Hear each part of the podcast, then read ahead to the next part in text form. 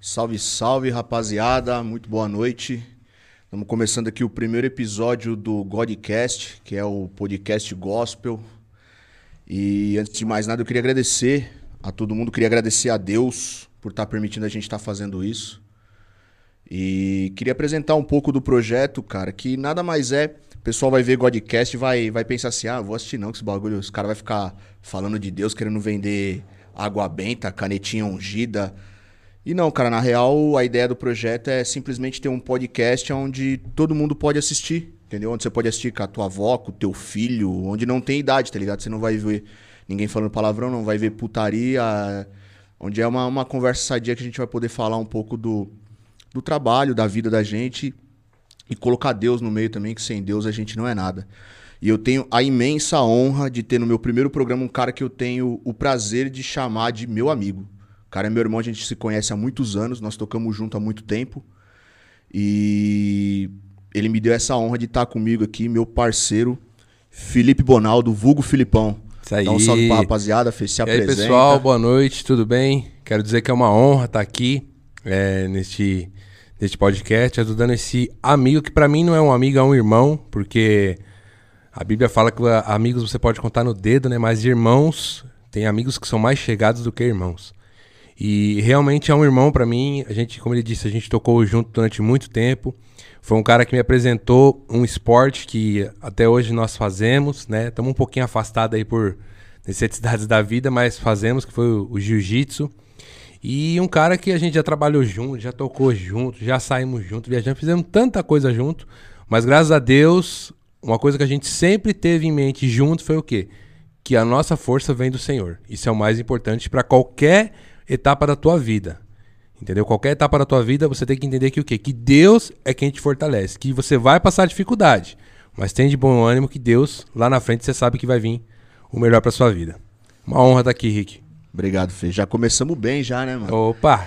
E, bom, já que a gente entrou no assunto, né, de música, vamos começar pela música, que é o que a gente tem, acho que em É. comum há mais tempo aí. Foi o querendo ou não foi como a gente se conheceu, foi, né, mano? foi o jeito que nós conhecemos.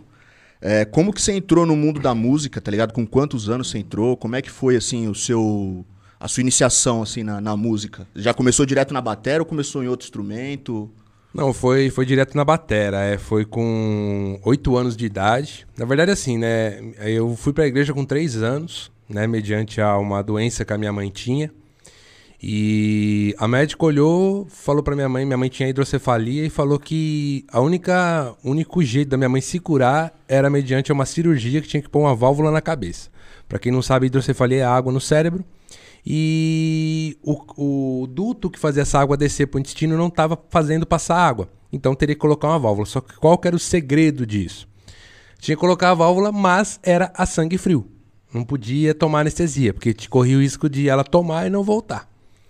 E a médica falou: Ó, você faz isso, você vive um ano. E tipo, você imagina, meu irmão com seis anos, eu com dois. Minha mãe falou: Não, vou viver mais um ano então.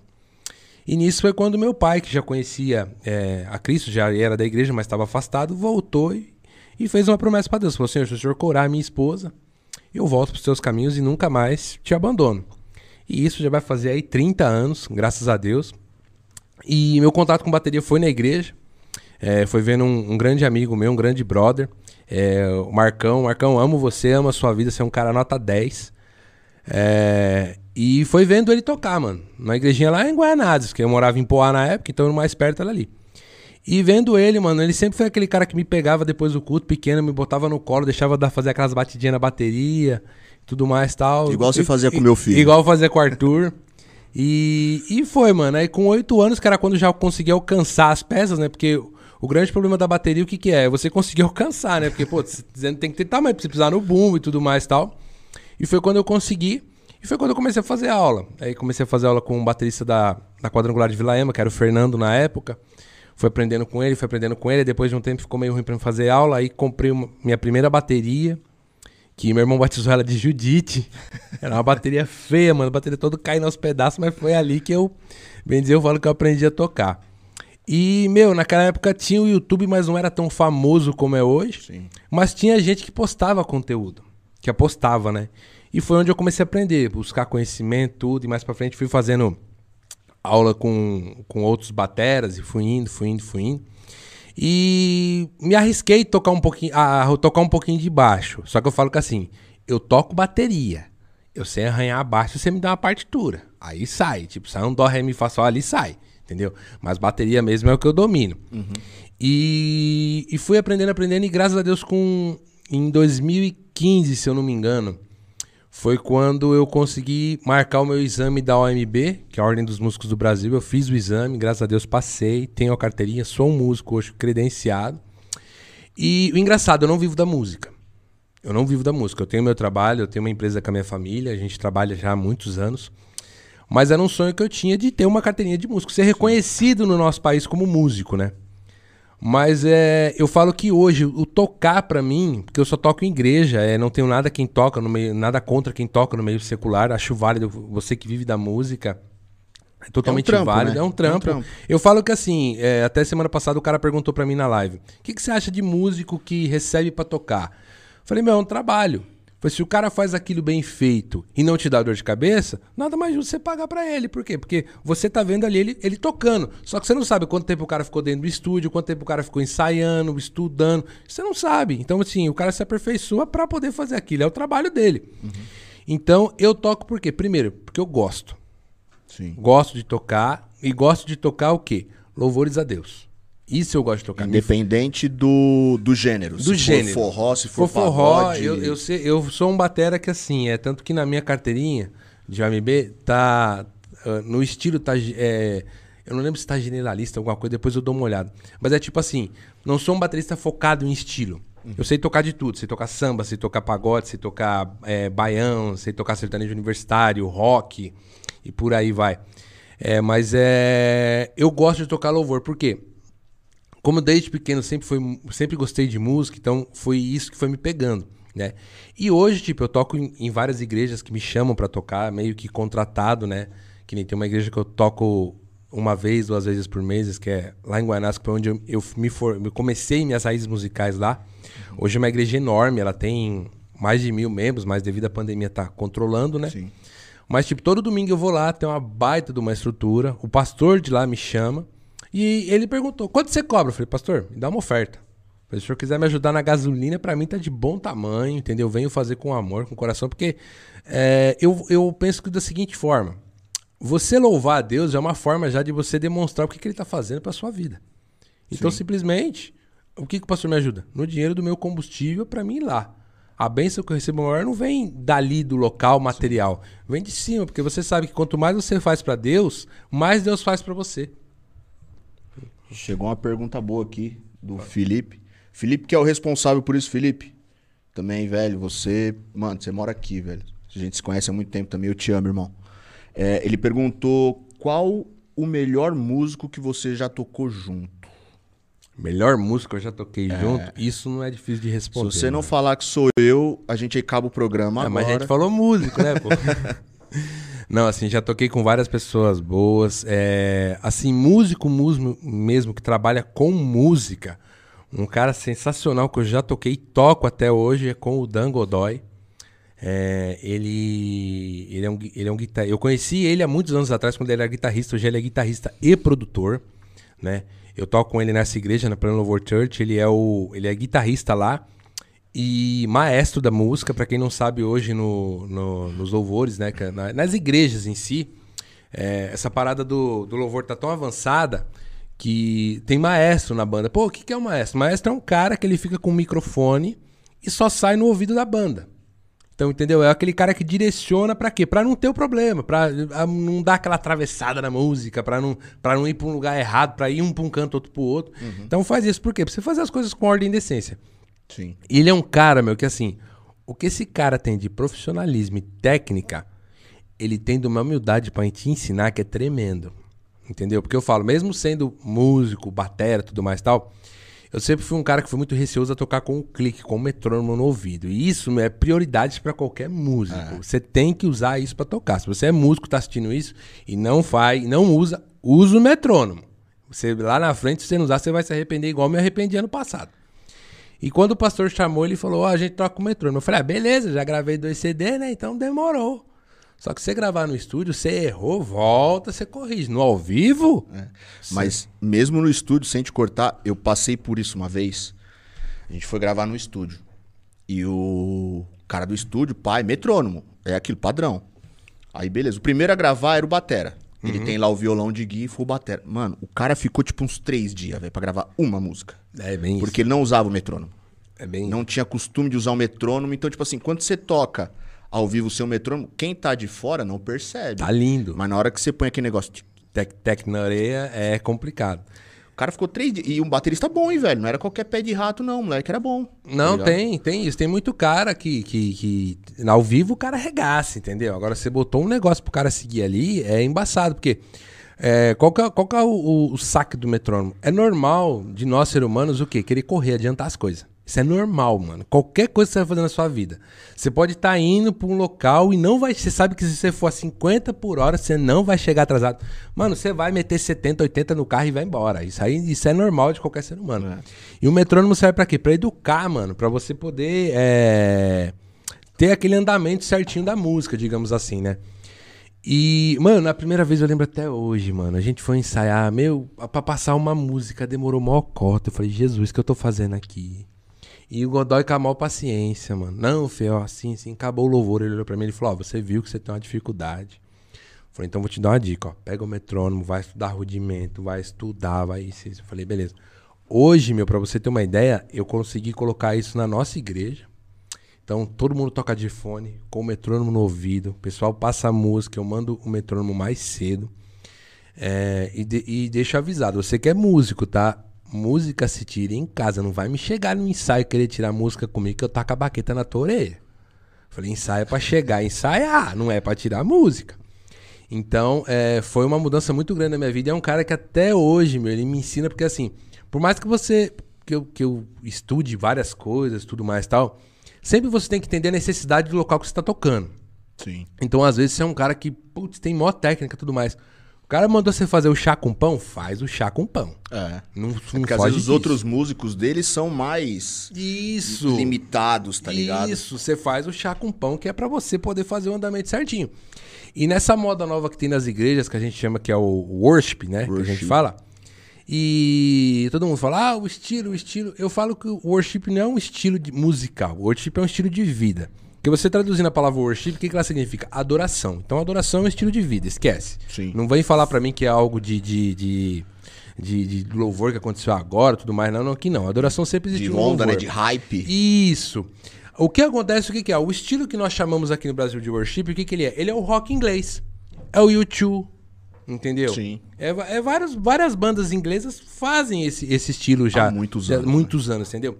E o que que trouxeram isso daí agora pro meio gospel? E o que que é legal desse estilo? Meu, é um, um estilo que você toca aí poucas notas, você tanto na bateria quanto nos instrumentos, mas a música flui. Sim. Entendeu? Tem muita gente que critica ele por quê? Porque é um estilo onde se repete. Ele é igual repetitivo, o, né? O cão arrependido do Chaves. Se repete. é, O verso é repetido 44, 44 vezes, vezes. entendeu? Então, ele se repete muito. Só que o, o que, que eu vejo nisso? Tava até comentando numa live que eu fiz com meu brother Caio semana passada. É, o cara fez a pergunta, mas por que o worship é tanto repetitivo assim? Se você for ver, não tem uma música que não é gravada ao vivo. Sim. Então o que acontece? Aquilo é o que tá vivendo no momento. A pessoa, a partir do momento que ela se dispõe ali a tocar, ela tá ali tocando, mas quem tá usando a vida dela não é ela, é o espírito. Sim. Então, tipo assim, ali a vibe que tá rolando no momento, você não sabe como é. Muitas vezes você tá ouvindo uma música e você acaba sentindo a vibe que tá acontecendo naquele momento. Então, mediante a isso, é, é o que rola. E por ser um estilo um pouco mais fácil, digamos assim, de se tocar, mas ao mesmo tempo complicado. Por que, que eu falo complicado? Porque pra mim, meu, eu fui um cara que a vida inteira estudei baterista que fazia 400 mil notas num compassinho. Entendeu? Então, tipo, você pega, eu estudei, estudei aquele Splister, Mark Portnoy, Eloy Casagrande. Então, tudo pros caras que tem mão de pedreiro pra tocar, entendeu? Esse dia eu tava vendo uma matéria, o Eloy Casagrande, o batera de Sepultura, foi, é, foi nomeado o batera com a mão mais pesada do mundo. Entendeu? O moleque é ignorante pra caramba. Só que aí você chega pra tocar nisso e você não pode mais ficar fazendo aquele monte de viagem. Você tem que ficar na marcação, nas crescidas e tudo mais. Pô, no começo é estranho. Mas o que, que é isso? Educação. Educação musical. O legal é isso. Tá. O filme mandou uma outra pergunta aqui. Música, na sua opinião, música instrumental também pode ser um louvor? Fala, depois eu vou dar minha opinião, mas quero ver você Olha, primeiro. eu falo pra você que pode e deve ser um louvor, porque se você for pegar na Bíblia, Davi, ele tocava harpa. E fala que pessoas eram tocadas só por Davi tocar. E Saul, quando é, Davi ia no palácio e trocava a, arca, a, a harpa dele pra Saul, é, Saul dormia. Então você vê que o instrumento bem tocado, é, bem feito, ele traz paz. Mas lembramos aí que temos que ter duas, duas coisas. Não é só é, é, o instrumento tocado, é o instrumento bem tocado. Como é que você faz o instrumento bem tocado? É você estudando, é você se aperfeiçoando. Porque música é aquele ponto, você tá ligado? Você nunca vai saber tudo. Sim. Sempre vai ter, sempre tem um filho da mãe lá, no, lá na China, principalmente que os asiáticos pra esse quesito são bons pra caramba, que um menino vai fazer o negócio Eu, bom. eu tava vendo um vídeo do Tom Carf esses dias falando de melisma, tá ligado? Uhum. E aí ele coloca um, um trecho assim, cara, a, a mina ela não fala uma palavra, mas assim, você viu a quantidade de nota que ela emite assim do. Meu caramba, falei, mano. E respondendo aí, Fi, ô, Pi, é, a minha opinião, mano, que eu vejo assim, o louvor, mano, qualquer coisa pode ser um louvor, tá ligado? Louvor é um nome que a gente dá pra música pra ficar mais fácil o entendimento, tá ligado? Então, assim, às vezes a tua oração pode ser um louvor. A nossa conversa é um louvor, tá ligado? Tudo parte do propósito. O que, que você deseja com aquilo ali, o que, que você quer com aquilo, tá ligado? Então, às vezes, quantas vezes a gente começa a tocar uma música e a unção começa a fluir tão, tão grande no, no meio dos músicos que chega uma hora que não tem mais letra. Fica só o pessoal tocando, a igreja ela fica envolta naquele, naquele clima ali e o negócio fica 5, 10 minutos sem um- uma estrofe, sem uma frase. Então, a música instrumental, ela não só pode, como muitas vezes ela é um louvor também. Porque o louvor ele vem de dentro, tá ligado? É, isso é agora, agora assim, você citou alguns bateras assim que são Secular. seculares, né? Uhum. É, a tua influência principal dentro da música, aquela que você falou, que te deu um, um estalo, você falou assim, mano, eu quero fazer isso. Quem que é essa influência principal? Por exemplo, eu sou baixista, tá ligado? Então, o dia que eu tive um estalo foi o dia que eu vi o Flea do Red Hot. Eu falei, mano, eu quero fazer esses negócios aí, velho. Uhum. Eu quero ser igual esse cara, mano. Vou... Então, quem que é esse cara que, que te deu um estalo e você falou assim, opa, mano, tem um negócio que eu posso fazer diferente. Mano, quem foi que fez isso, é igual você falou, foi o, o baixista do Red Hot. Foi o Mike Portnoy. Mike Portnoy, pra quem não sabe, ele foi é, baterista muitos anos do- da banda Dream Theater. É uma banda sensacional. Em matéria de instrumental, eu não conheço uma banda melhor. Não conheço. Pra você ter uma ideia, os caras conseguem fazer tipo 10, 12 divisão de compasso em uma música. É muito, tipo assim, um álbum dos caras pra começar tem oito faixas. então você É, Porque pega Cada música tem 15 minutos. e né? mais ou menos isso, entendeu? E tipo, cada música. Tem músicas que são só tocadas, tem músicas que tem a voz, mas tipo, tem um solo de tipo de 5, 6 minutos no meio. Então foi um cara que me influenciou muito, por quê? Porque eu vi o Mark Portnoy fazendo as coisas e, e eu pensava comigo, pô, eu posso aprender isso e levar pra igreja. E é até um dilema que muitas pessoas fazem hoje em dia, o que que é? Pô, músico pode ouvir música secular? Eu falo que ele não pode, ele deve. Deve. Porque diz, lá, diz na Bíblia que o seguinte, que quem regia os louvores antes da queda era Lúcifer. Sim. Ele que regia os louvores no paraíso. E depois da queda dele, o que, que ele fez? Ele quis tomar o louvor para ele. Então, o que, que nós temos que fazer hoje? Resgatar essas essências, porque hoje em dia, é, eu falo que muito músico de igreja, no bom sentido, é vagabundo. Por quê? É. Ah, o que eu tô fazendo tá bom. Se pra É- você. é pra Deus, né? É É pra, Deus, Deus. entendeu? Então já começa por isso, entendeu? Ah, não vou receber nada em, em verbo, então é pra. É. Então, não, Não, não Deus é. aceita, Deus aceita. Deus, Deus Deus, conhece as minhas limitações, É, ele aceita entendeu? o meu Deus, conhece as suas limitações, mas Deus também conhece a sua falta de, de, de- de- digamos assim, de comprometimento com ele também. O problema é que o povo vê assim, Deus conhece minhas limitações, mas não sabe que Deus é onipresente, onipotente, onisciente. Começa por aí, entendeu? Antes mesmo de você soltar a palavra, Deus já sabe o que você vai falar. É. Então você pega no quê? Eu me peguei nisso muito ano passado. Por quê? É, tava muito fácil chegar na igreja e sentar e tocar. Sim. Quando você põe o metrônomo, não, mano, você tem que estudar a música com o metrônomo. Você tem que ir. E ainda mais que nem quando eu toco em outros lugares, tem é, alguns lugares que você tem que usar o VS, mano. Tocar com VS não é qualquer um que toca. O que seria um VS pra galera que é VS leiga? é um virtual studio. que O que, que seria? Por exemplo, você ouve aquela música no CD bonitinho, que tem aqueles trocentos mil arranjos. Aí você chega na hora do show, você vê que tem o baterista, um baixista, o guitarrista e o vocalista. E sai igualzinho no CD. O que acontece? O baterista tá tocando, o baixista, o guitarrista e o vocalista estão cantando certinho.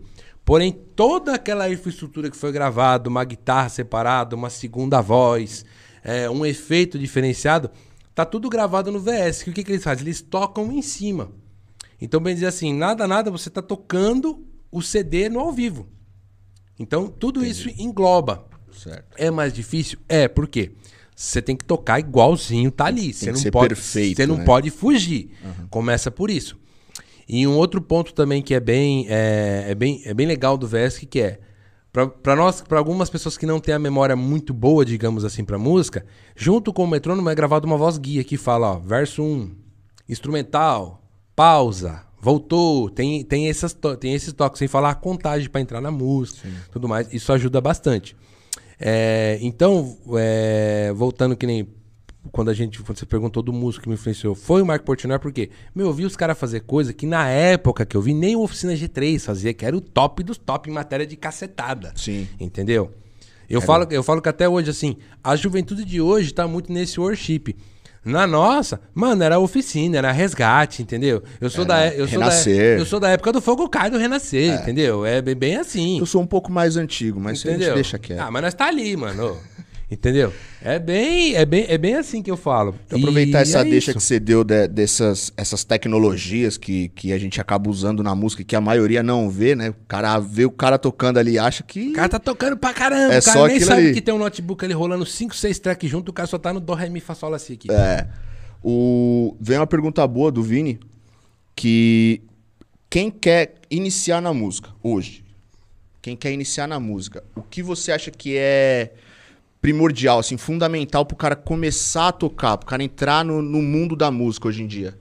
Bom, primeira coisa pro cara aprender um instrumento, digamos assim. Pra, pra você entrar na música, você tem que aprender um instrumento. Ou se você, se você tiver uma afinação de berço igual meu pai, que eu nunca vi. Um cara não fez aula de canto e o cara tem um gogó que É é o só famoso dele. dom, né? É o famoso dom, entendeu? Quando o negócio vem de Deus, é, vem, vem o dom. É, eu falo que assim, pro cara iniciar, primeira coisa que o cara tem que fazer, veja o que você quer fazer. Ah, eu quero tocar bateria, eu quero tocar baixo, eu quero tocar guitarra, eu quero tocar violão, eu quero tocar pandeiro, eu quero tocar percussão, eu quero cantar. Beleza. Viu o que você quer fazer? Segundo, vai procurar um professor. Por quê? Muitas vezes você tem o dom escondido dentro de você. Você tem o dom escondido e você não sabe. Só que assim, precisa dar aquele estalo, senão não vai. É aquele papo que a gente tava trocando agora há pouco do mentor, né? Isso. É, é fundamental o cara ter um mentor, um orientador em qualquer área da vida dele. Qualquer área da vida, entendeu? E o, e o músico, você tem que entender o quê? Você, primeira coisa, que se você vai buscar um professor, você tem que buscar um professor compromissado. Que é aquele cara que você sabe que o cara vai te ensinar, o cara não vai furar a sua aula e tudo mais. Então, eu vejo que primeiro é isso, é você, é você procurar um professor. E, meu, eu, posso dividir em três pontos. Primeiro, ver o que você vai fazer, qual instrumento você quer tocar. Segundo, procurar um professor. E terceiro, que você tem que levar pra vida inteira, força de vontade. Você não conseguiu? Meu, senta, tira, ouve. Eu falo até hoje, eu tenho, eu tenho quase 30 anos tocando bateria. Até hoje eu ouço uma música, eu não consegui entender o que o cara tá fazendo. Joga no YouTube, vai ver drum cover, vai ver algum, alguém fazendo. Tem nego ensinando a dar pra um rodo hoje no YouTube. Entendeu? Então, meu, vai atrás porque você consegue. Hoje, pra- pra você aprender qualquer coisa, tá muito mais fácil Sim. do que botamos quando a gente começou lá atrás. Hoje está muito mais fácil. O principal, meu, é saber o que você quer fazer, procurar um bom professor e força de vontade. Eu falo que isso é o principal para qualquer músico. É.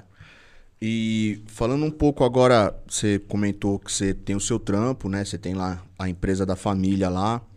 Como que é você conseguir conciliar a tua vida normal, digamos assim, o teu trampo, teu casamento, com o estudo da música? Porque a música é aquilo que a gente falou. Você nunca vai saber tudo, você tem sempre que estudar, você tem sempre que se atualizar. Como que é você conciliar os dois, já que você não é um músico profissional? Tá ligado? Profissional assim que recebe Sim, e vive sim, disso, sim. tá ligado? Ó, é, é meio complicado, mano, por causa que assim, é... o cara, quando ele quer viver 100% de música, ele tem que entender que ele tem que ficar ali no estúdio enfurnado, tipo, de 3 a 4 horas por dia treinando. Entendeu? Tem um vídeo do Bruno Valverde no YouTube que ele fala que um estudo dele básico é 5 horas por dia. Básico. Então, você já vê que é aí. Eu falo que o que, que, o que, que me ajudou muito. Eu sempre fui um cara que, independente do que eu tô fazendo, eu tô ouvindo música. Tô dirigindo, tô ouvindo música. Tô na academia, tô ouvindo música. Tô caminhando na rua, tô ouvindo música. Então eu sempre fui um cara que eu sempre gostei de ouvir muita música. E graças a Deus eu tenho um dom que o que, que é? Eu consigo pegar muita coisa de ouvido. Entendeu? Tipo, eu ouço a música uma ou duas vezes, eu já consigo tocar, bem dizer, o básico dela. Se quiser detalhado, claro, tem que estudar um pouco mais. Mas como é que eu consegui conciliar isso? Eu consegui fazer o quê? É, durante o meu trabalho, como eu trabalho é, na nossa empresa, eu faço a parte das vendas e na maioria do tempo eu estou dirigindo, é, porque eu trabalho viajando. é, eu pego aquelas músicas que vão ser tocadas na semana, crio uma playlist no Spotify e vou ouvindo. E vou ouvindo. Pô, você não enjoa? Às vezes enjoa. não vou mentir. Mas assim, você tem que ter o quê? O que eu falei? Força de vontade. Então, assim, quanto mais eu ouvir, mais vai gravar. É por isso que eu acho que parte muito daquele negócio de você gostar daquilo que você faz. Sim. Porque muita gente vai pelo hype, tá ligado? Tipo assim, pô, que, qual que é a moda? Não, a moda é, é ser músico. Não, então eu quero ser músico, eu preciso aprender um instrumento. Só que não é o que o cara curte, tá ligado? Às vezes o cara gosta de teatro, mano. Sim. Então, tipo assim, é, é isso. O cara tem que estudar três, quatro horas no dia, às vezes ele. Eu também, eu sou assim. Eu, eu- por ser músico, eu também sou assim. Eu não vivo no silêncio, eu não consigo, mano. Eu tô num ônibus, eu tô de fone ouvindo música. É, tô- bem isso. Qualquer coisa que eu tô fazendo, eu tô ouvindo uma música, tá ligado? E. Mas é porque a gente gosta disso. A gente. Tá meio no que sangue, né? Nasceu Tá pra no isso, tá sangue, ligado? Então É. não adianta, não dá. Você pode tentar correr, que nem outra coisa que também a gente tem em comum, e já é um, um gancho pra gente entrar nesse assunto, a arte marcial, mano. Tá ligado? Tipo, quando eu comecei a lutar, é, pô, eu passava seis horas, velho, assistindo vídeo, Sim. olhando e falando, mano, como é que esse cara fez isso? Como é que esse cara fez aquilo? E, coitada da minha mãe, apanhou um pouco quando eu comecei a lutar, porque eu treinava nela. Tadinho da dona Neide. Tadinha da minha mãe. Beijo, mãe. Mas é isso, mano. Você tem, você- primeiro você tem que gostar. Eu acho que o, o quarto pilar daquele, daquele, daquela trinca que você falou lá é gostar. Você tem que Sim. gostar do que você faz. Você tem que achar o, o- a vertente que você quer seguir. E aí sim, procura um professor e, e não desistir. né? É até uma coisa que os meninos falam muito aqui. É a vibe do podcast, tá ligado? Nós estamos no hype do podcast. Todo mundo tá fazendo podcast. E quem não tá fazendo quer fazer. A diferença é. A diferença entre fazer e querer fazer, ela é muito grande, tá ligado? Ela é muito grande. E, e esse é o, é o ponto que eu acho que a gente tocou aqui, que a galera que tá aí e quer entrar na música, ou como o Felipe falou, pra vida de vocês, mano. Pra vida de vocês. Vocês querem fazer alguma coisa? Tenham certeza de que vocês amam aquilo, porque vai demandar um baita de um esforço, mano. Um Isso baita de vai. esforço. Não adianta você achar que com meia hora por dia, uma hora por dia, você vai ser o próximo nirvana da vida, que não vai, mano. Tá ligado? Tem que, porra, muita dedicação. Então você tem que gostar muito da parada, tá ligado?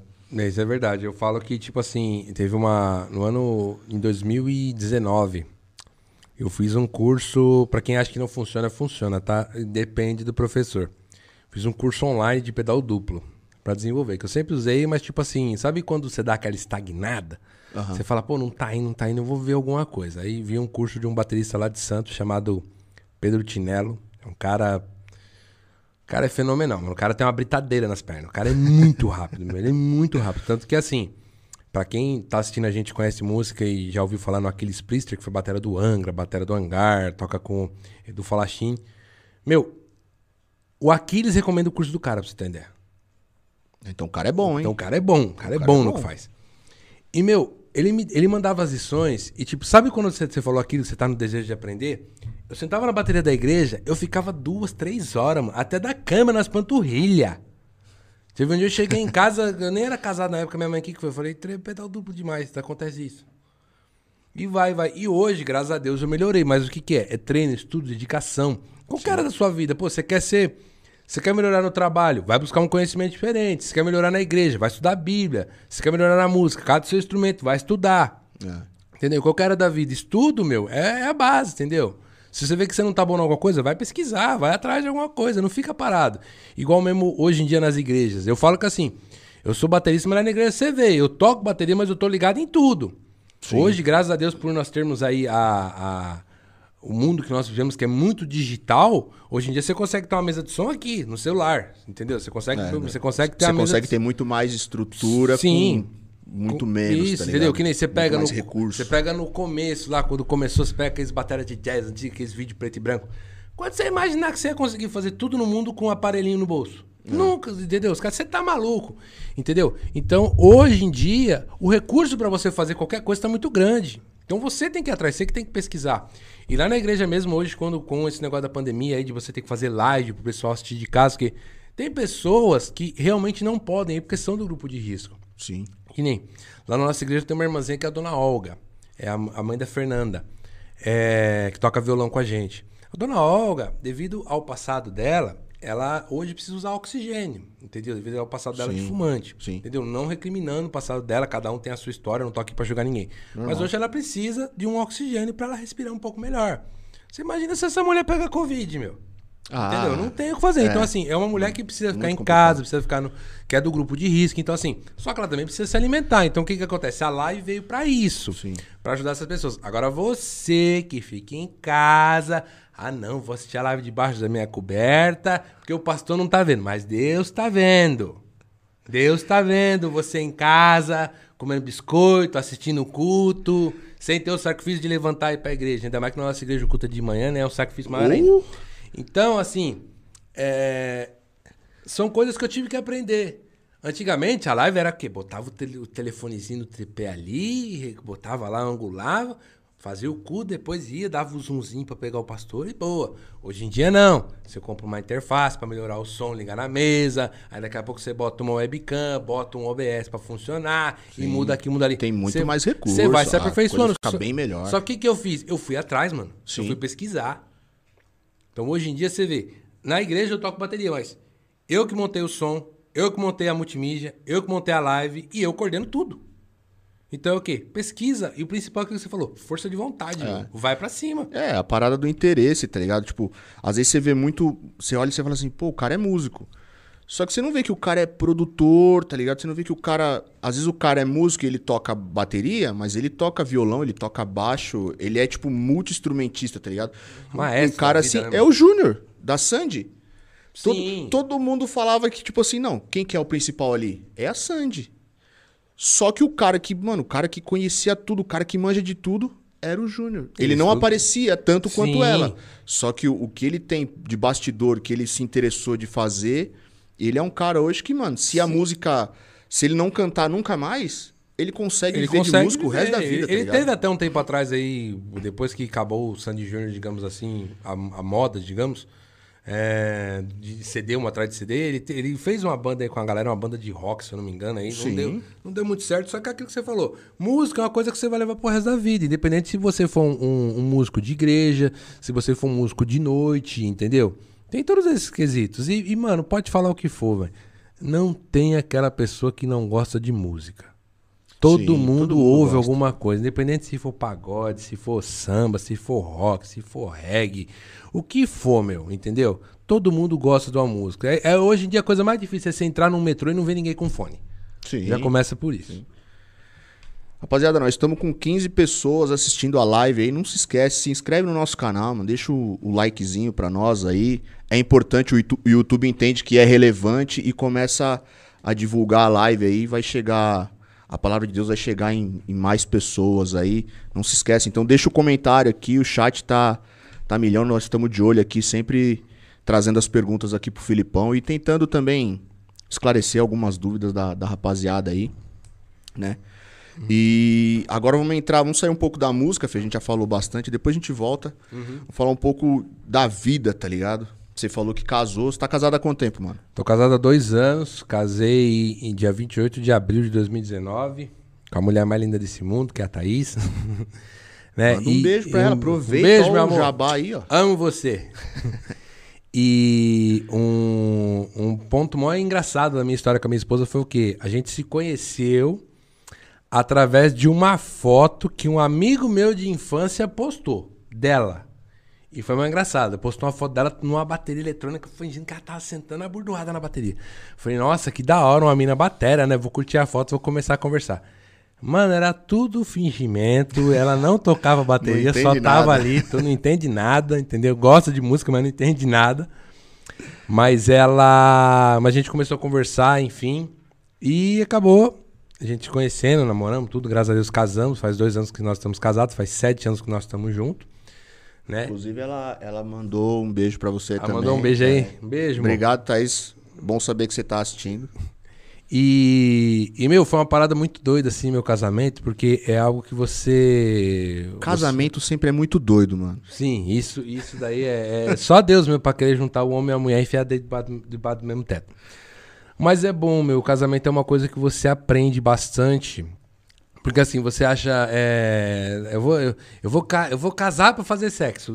Vai nessa ideia que você não vai muito longe, não. É, eu falo que assim, mano, você, você conhece uma pessoa no namoro, conhece outra no noivado, e quando você casa, você vê que não é nada aquilo que você viu. É. Entendeu? É uma parada muito louca.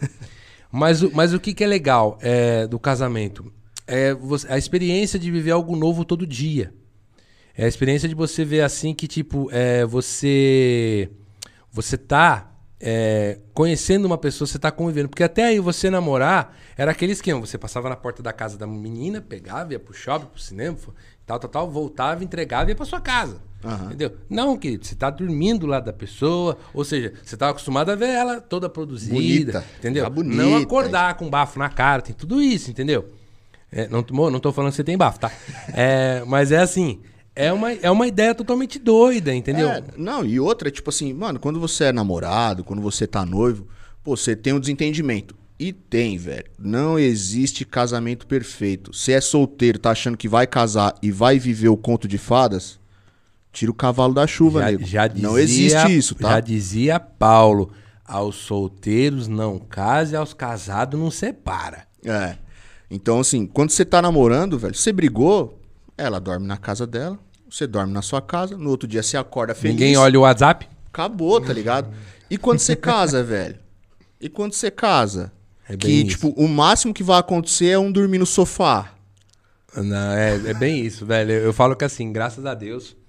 é, não vou dizer que meu casamento é perfeito, mas meu casamento é abençoado. Eu, eu tiro isso desde o dia que a gente é, teve o propósito de ter uma família.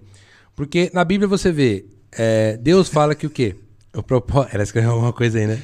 Não, o. De Buenas colocou aqui, o cheiro do peido também. tem, tem- tem tudo isso. Entendeu? Mas assim, o, o, o, que, o que você vê, a partir do momento que você decidiu criar uma família, é, você já vê Deus no negócio. Por quê? Qual que é o primeiro é, fundamento, seu primeiro ministério como cristão, ou como. Você não precisa nem ser evangélico, mas o seu primeiro mandamento na terra, o que, que é? Família. Tanto que é, eu falo que a vida com Deus é dividida em quatro etapas: é Deus, família, trabalho e igreja. Então, trabalho e igreja nunca pode vir primeiro com a sua casa. Sim. Deus tem que ser o alicerce, mas depois a sua casa. É você, sua esposa, seus filhos, entendeu? Se você não é casado, seu pai, sua mãe. Então sempre tem aquela pegada de, ah, eu vou conversar com um amigo. Você quer saber quem é seu melhor amigo, mano? Seu pai e sua mãe. Porque independente da burrada que você for fazer, ele vai te dar um puxão de orelha, mas ele vai continuar te amando. Seu amigo não, você fez cagada com ele, ele vai virar as oito torto pra você. Ele pode até mais pra frente voltar a falar com você. Mas ele nunca vai ser a mesma coisa. Pai e mãe é diferente, entendeu? Tem sempre essa parada. E eu falo que assim, quando eh, nós tomamos o posicionamento de noivar e casar, foi uma parada muito louca. Porque a gente noivou sem ter data. Aí, beleza, passou uma semana, mano. Eu fechei o buffet. Quando eu fui ver o buffet, a mulher virou e falou: pô, aí tipo, eu sou um cara que trabalho com venda, então sou muito conta de cabeça. A mulher foi falando, eu fui anotando tudo num papel. Aí ela acabou de explicar tudo. Eu falei: não dá pra mim fechar. Ela, como assim? Mas eu nem falei o valor. Eu falei: mas tá, deu tanto. Ela é esse valor? Eu falei: então. Eu falei: eu já fiz todas as contas aqui, dá pra gente fechar tudo direitinho. Aí ela falou: beleza. Ela chegou com aquela falou: tá, vamos fechar tal evento, desse jeito. Ela tá, qual é a data? Porque já que você vai marcar um evento, você tem que ter a data. Aí eu botei a data, 24 de abril de 2019. Beleza. Aí, meu, é incrível. Parece que, tipo assim, quando você fala, eu vou noivar. Tá, mas você vai casar quando? Ah, não sei, mas eu vou noivar. Não faça isso, velho. Por quê? Fica uma coisa muito vaga. A única coisa que você tá mudando, sabe o que, que é? Você tá tirando uma aliança, se você usa, de prata do dedo e colocando uma de ouro. O título, só muda o título. só muda o título, entendeu? Só muda o título, a aliança do dedo e o relacionamento do Facebook. Só vai mudar isso. entendeu? Agora, quando você quer fazer algo e você põe, um, como a gente falou, um objetivo, você põe data e vai pra cima, parece que Deus vira uma chavinha lá em cima que fala assim: agora as coisas vão funcionar. Sim. Porque aí você começa a ver que você tem tempo pra correr atrás de casa, pra correr atrás das coisas que faltam pro casamento, roupa e tudo mais, e por aí vai. É. E, meu, eu falo que é, um ano pro meu casamento, já tinha o buffet fechado, a gente foi ver roupa, foi ver o carro que ela ia chegar, foi ver os fotógrafos e tudo mais e tal.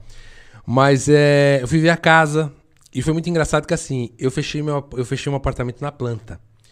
E, meu, é mó barato, vendedor de apartamento na planta, velho. O cara promete pra você que o apartamento vai sair. Vai morar no Éden, né? Vai é morar mais no ou menos Éden. isso, entendeu? Você vai chegar, sua vaga vai ter marcação de ouro e por aí vai.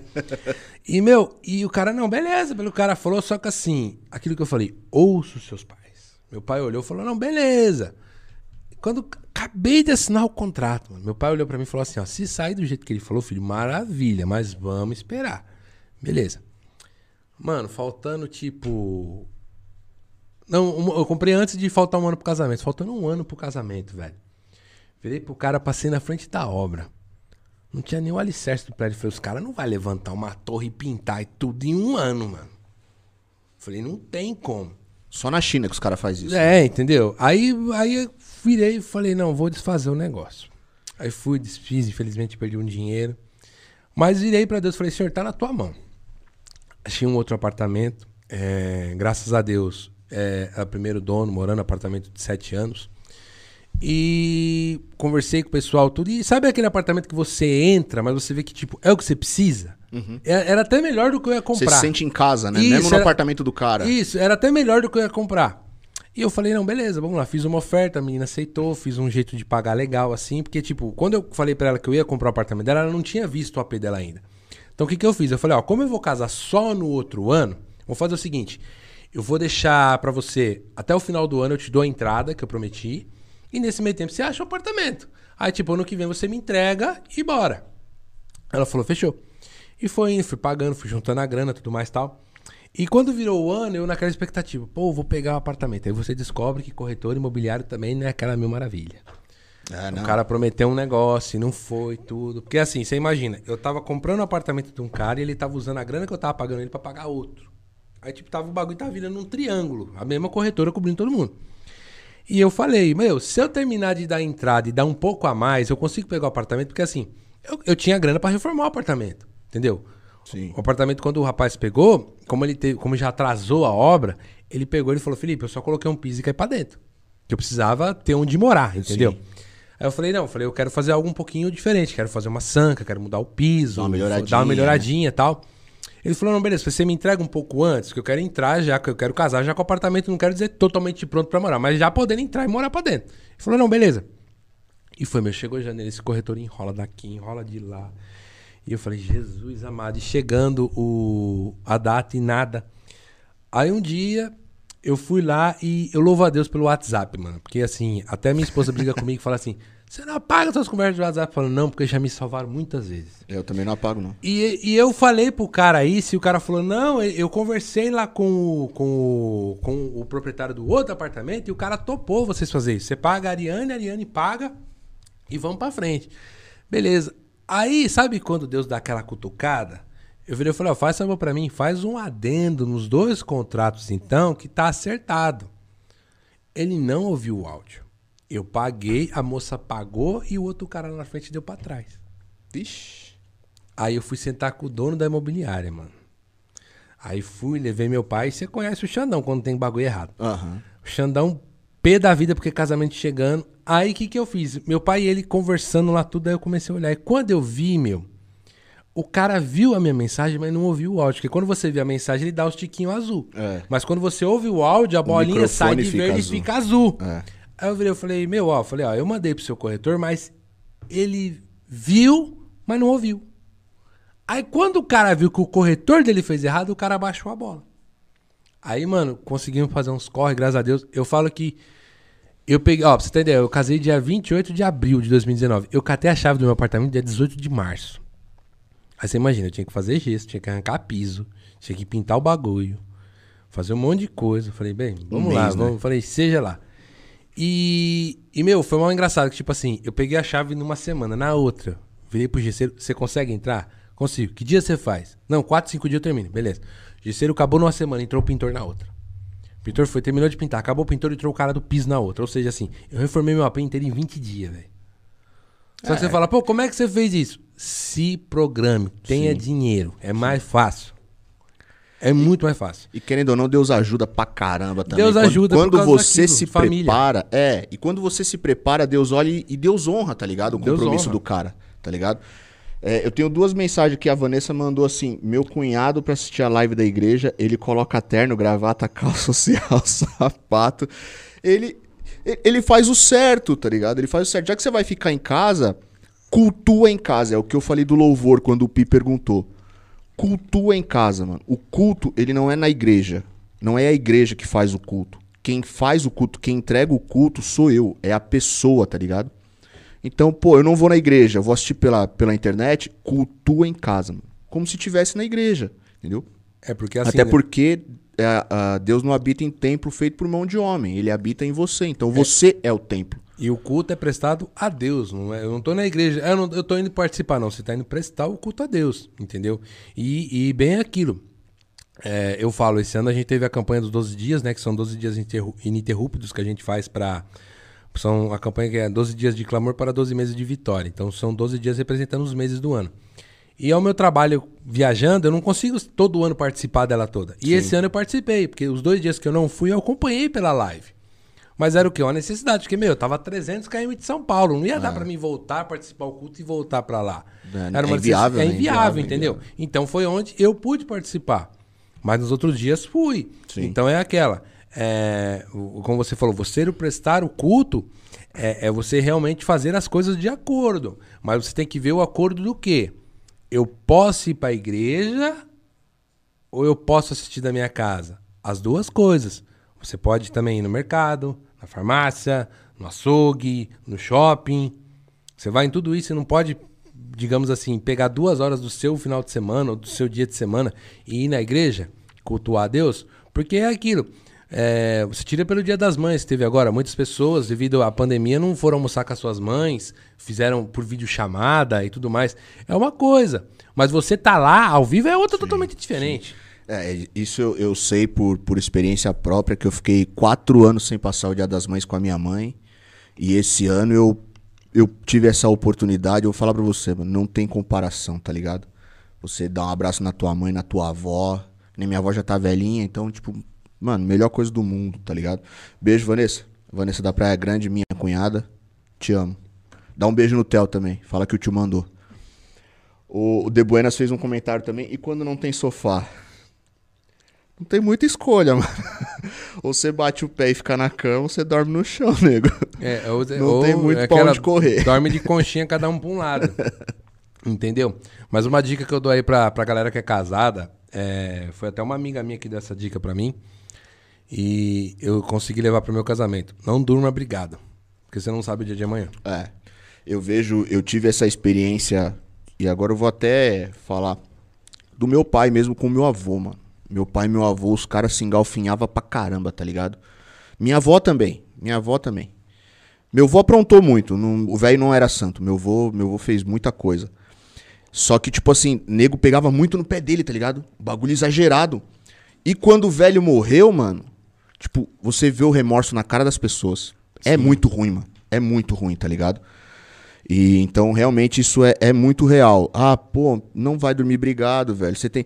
Não fale na hora do nervoso. Não queira resolver nervoso. Mas, dá um tempo, respira, senta na cama, fala assim: vamos conversar, converse, resolve e bola pra frente, tá ligado? É, a melhor coisa. A melhor coisa que você faz é isso. É resolver e bola pra frente. É. O, o, o De Buenas também mandou uma pergunta interessante aqui, cara. Essa, essa é legal. Fala a música influencia de alguma maneira no seu casamento? Sim, influencia sim. Influencia porque eu vejo que da seguinte forma. É... Minha esposa é testemunha disso. Não é fácil você namorar uma pessoa que. É... Que não é que eu vivo da música, mas que gosta da música. Por exemplo, Que você vive pega, para a música, que vive né? para a música, digamos assim. Porque você pega domingo, tem domingos que nosso culto da igreja é 9 horas. Eu tenho que chegar 8 horas. Por quê? Tem que montar as coisas, passar o som, ensaiar, tudo mais e tal. E ela vai junto. Então influencia, porque você vê, às vezes, o companheirismo. Não vou mentir que, tipo, de vez em quando não tem uma briga. Pô, mas tem que ser de novo tal. Como tem em qualquer casamento, É, é, entendeu? normal, normal. Mas ela influencia bastante, porque, assim, uma coisa que eu gosto é, muito, assim, que a minha esposa faz, é que ela manda muitos louvores pra me ouvir que ela ouviu. Então ela fala, olha esse louvor que legal, olha isso, olha isso, olha aquele. Sim. Então, é, você acaba trocando essa- essas coisas, né? Essa, esses tipos de experiência. Mas influencia bastante, e tanto do lado da pessoa que, que vive com o músico, quanto do músico. É você saber relevar. Por exemplo, é, eu mesmo, como eu toco em algumas igrejas fora, o pessoal pergunta, pô, tal dia dá pra você vir? Primeira coisa que eu faço, não é pedir permissão, é perguntar pra minha esposa, amor, tal dia a gente tem alguma É coisa? ver se cabe na agenda É dos dois, cabe né, na mano? agenda dos dois. É. Porque tem vezes que ela consegue comigo, mas tem vezes que não. Então, assim, pô, é, eu te- que nem, por exemplo, você pega esse amigos meus que vivem da música. O cara toca de manhã numa igreja e à noite ele toca em outra. Então, seja assim, ele não passa o domingo em casa. Aí você pega eu, eu trabalho viajando de dois a três dias na semana, já durmo fora. Aí domingo, que eu podia ficar em casa, tudo, eu vou ficar todo domingo saindo pra tocar? Não, não dá. Entendeu? Então é isso, influencia, mas é tudo você saber o quê? Jogo de cintura. Conversado, né? Tudo que conversar, ó, esse dia dá, esse dia não dá. Você se adequar na agenda do casal, né? Cara, isso pra mim é, é um- um- uma, ma- uma mostra de maturidade, tá ligado? Que Faltou, e eu sou bem sincero e falo, faltou pra mim no começo do meu casamento, tá ligado? Eu, como eu tinha uma vida muito desgarrada quando eu conheci a minha, minha, ex, minha ex-mulher, que agora é ex, infelizmente. Eu tinha uma mulher, minha vida era toda torta, você sabe disso, a gente se conhece dessa época. Já salvei você de muito B.O. É, então, quando eu conheci a, a Renata, e tipo assim, querendo ou não, a minha vida deu um- uma virada de 180 graus, tá ligado? Eu achei que aquilo ali já era suficiente. Eu falei, não, assim, eu já tô bom, velho. Eu já, pô, mudei pra caramba, velho. Tá de boa isso aí. E não era, tá ligado? Hoje, hoje eu tenho, tô com 34 anos, tá ligado? E não é porque a gente separou, não, é porque é, eu comecei a entender, mano, que o casamento, ele é. A Bíblia deixa isso muito claro e, tá ali desde o começo, é só você querer entender, tá ligado? Os dois se unem e viram uma só carne, tá ligado? Então, assim, que nem- hoje a gente separou, né? Então, o que, que é o comum numa separação? Ah, a culpa é dele. Não, a culpa é dela. Do mesmo jeito que é na vida, né? Tô falando de casamento, mas é na vida. Pô, não, não recebi a promoção na empresa, porque o meu chefe não sei o quê. Porque o meu, pô, aquele filho de uma égua passou a perna em mim, o companheiro de trabalho, tá ligado? E não, velho. Você só consegue evoluir, tá ligado? Ter uma maturidade quando você começa a entender que o- as suas atitudes determinam o que acontece com a sua vida, tá ligado? Sim. Porque, assim, é muito interessante esse tipo de atitude que o cara fala assim: não, fez sucesso. Fez suce- o sucesso veio porque ele é muito bom. Graças a ele, tá ligado? Tipo assim, você é um bom músico. Por que você é um bom músico? Porque você tem atitude. Agora, se dá errado a carreira na música, você vai olhar e você vai falar assim. Isso é a maioria, 99% das pessoas pensa assim, tá ligado? É muito difícil você achar alguém que pense diferente. De olhar e falar assim: não, velho, eu em algum momento da minha vida, eu errei. Em algum momento da minha vida eu tomei uma decisão ruim, tá ligado? E aí quando você entende isso, você fala: é- é só aí que você evolui, velho. É só aí que você amadurece, tá ligado? E, e essa sua fala vai muito de encontro com isso, porque é o que eu tô falando. Eu, eu, eu falo de experiência minha, que eu vivi, tá ligado? Eu achei que, pô, ah não, tanto que eu mudei já tá bom. E não tava. E não tava, E mano. não tava. Você, mu- cada, o casamento, cada dia você muda mais. Porque você vê, quando você casa, você sai totalmente de uma rotina sua e começa a viver outra. Porque eu falo até hoje, que nem, por exemplo, eu tava acostumado o quê na minha vida de solteiro? É, acordava cedo, pegava meu carro, ia trabalhar, tudo mais e tal, voltava de viagem. Os outros dias ia pra empresa, tudo mais e tal. Voltava pra casa, final de semana. Ia pra casa da Thaís, shopping, passeava, tal, não sei o que, igreja, pra deixar vir em casa no outro dia de novo, mesma coisa. Não, meu querido, tem mercado pra fazer, tem casa pra arrumar, tem todas essas coisas pra fazer. Então, assim, é você saber que o quê? Cada hora você vai aprender uma coisa nova. Quando você Sim. casa é uma coisa nova, quando você vira pai é uma coisa totalmente nova. É, é, um, é um ponto que um parceiro meu, o Rodrigo, falou pra mim uma vez. Ele falou: Meu, quando você casa, você descobre um, um homem diferente dentro de você. Quando Sim. você vira pai, vem outro mais diferente ainda. Então, assim, eu ainda não tive o privilégio de ser pai. Mas eu creio que quando eu for, quando eu for pai, meu, eu sei que tipo, vai mudar muita coisa mais ainda do que já tá mudando, entendeu? Mas é realmente isso que você falou. O, a grande falha de muitas pessoas hoje em dia é não saber colocar a mão na consciência e ver onde errou.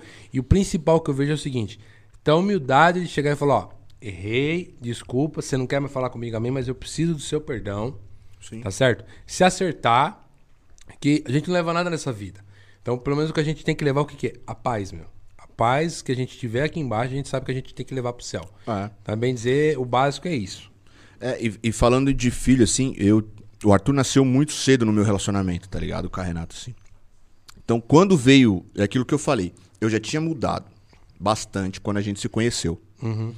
Quando o Arthur nasceu, eu mudei mais ainda. E isso maquiou algumas coisas que eu deveria mudar, que eu deveria mudar mais, entendeu? Mas que eu já achava que tava bom. Sim. Você entendeu? Então, assim, é, é. Cara, a gente tem que ter muito.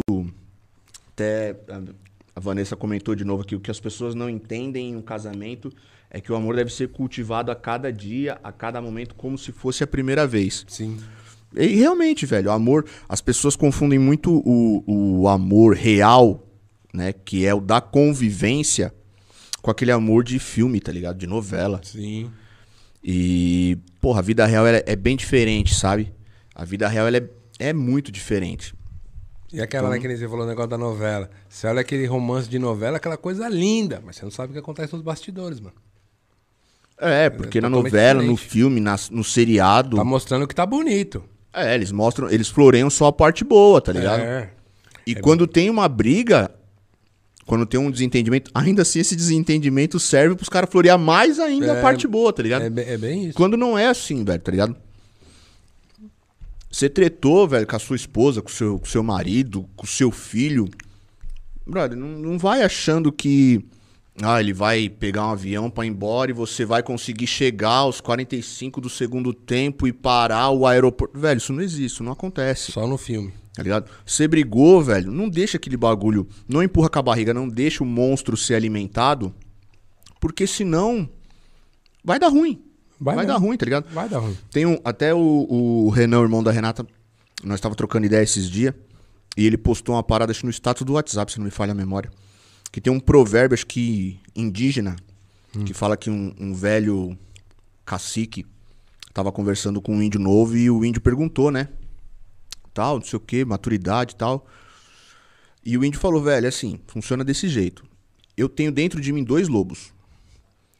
Um que acredita, que confia, que sabe que as coisas vão dar certo, e um outro pessimista, velho, que acha que tudo vai dar errado, que desconfia de todo mundo, né? E eles estão em constante luta dentro de mim aqui. Aí o, o índio novo perguntou, tá, e qual dos dois que ganha a luta? Ele falou, aquele que eu alimento. É, bem isso. Então, mano, é... conselho pra, pra quem é solteiro, pra quem é recém-casado, brother, o casamento ele é feito de duas pessoas. Então, se você brigou, a culpa não é da sua esposa. A culpa não é do, só da sua esposa, não é só do seu marido. Senta sozinho e pensa em tudo que ela te falou. Aquilo que for realmente absurdo, que você sabe que não existe, você abstrai. Mas pensa, mano, porque alguma coisa daquilo que ela te falou, que, que ela não gostou, que aconteceu e tal, alguma coisa ali tem para você mudar e para você evoluir, tá ligado? Isso é para você evoluir. O teu casamento vai melhorar? Vai. Mas você vai melhorar muito mais, tá ligado? Como, como pessoa. E é o que eu falei, eu vejo essa evolução porque a gente se conhece há muitos anos, né? Então a gente, porra, época de moleque a gente faz cagada pra caramba. Porra! E, e eu vejo hoje, tipo assim, a forma como você conduz a sua vida, sua vida de casado, o seu ministério, tá ligado? Não tem nada a ver com aquele moleque não, que nós, nós saía pra treinar antigamente, tá ligado? Saía pra treinar antigamente, carro rebaixado, som nas alturas, fervendo as orelhas. Entendeu? Não, não tem nada a ver. É, é aquilo, é você, é você saber o quê? É, maturidade. Toda a vida de, de, de, de, de, da pessoa tem os seus momentos. Entendeu? Eu tiro que nem pelo meu, pelo meu cunhado. Meu cunhado Matheus, que eu falo que não, não, não é um cunhado para mim, eu tenho ele como irmão caçula. É, ele comprou o primeiro carro dele agora, era um carro que ele sempre quis ter. E ele tá na vibe de mexer no carro, entendeu? Então, tipo assim, às vezes eu olho ele falando, não, coloquei isso no carro, gastei tanto. Eu olho assim, meu Deus, eu fazia isso. Aí você vê que aquele dinheiro que, que ele tá gastando com aquele ali, que você consegue fazer tanta coisa no dia de hoje. Aí você vê, mas é o quê? É momento, gente, entendeu? Então, assim, é, eu, eu tiro porque o meu pai, ele deixou eu viver isso. Porque ele falou, filho, Sim. eu vivi, então você tem que viver. Só que o que, o que, que nós precisamos aprender nisso? É, nós podemos viver? Sim, mas o principal, se o seu pai falar assim, ó, não vai fazer isso que vai dar errado, ouça, bicho. Porque se ele falou que vai dar errado, é porque já deu errado com ele. E, e tem uma grande probabilidade de dar errado. Sim, entendeu? Quando, então, meu, é, é, é, muito louco essa, essa parada de você. De você. É, da maturidade, entendeu? Eu falo que é, é você tem que escolher ser maduro. Você tem, você tem que escolher, você, você precisa olhar para dentro de si e falar assim: o que, que eu preciso melhorar para mim? Porque é o que a gente fala: o amanhã a Deus pertence. Sim. Então você sabe que hoje, por exemplo, hoje a gente tá aqui fazendo podcast. Pô, legal, estamos brincando, estamos rindo, estamos falando um assunto bacana de música, a galera tá fazendo pergunta, tá interagindo. Pô, legal. Mas amanhã, meu? Amanhã eu não sei se eu vou chegar, se eu vou se levantar da cama. Sim. Eu não sei se eu vou fechar o olho hoje e amanhã eu vou abrir o olho na minha cama ou se eu vou abrir o olho na glória. Entendeu? É. Então é uma, é uma parada muito louca isso, de você entender que o quê? Que você tem que ser melhor a cada dia. Sim. Você tem que fazer a diferença.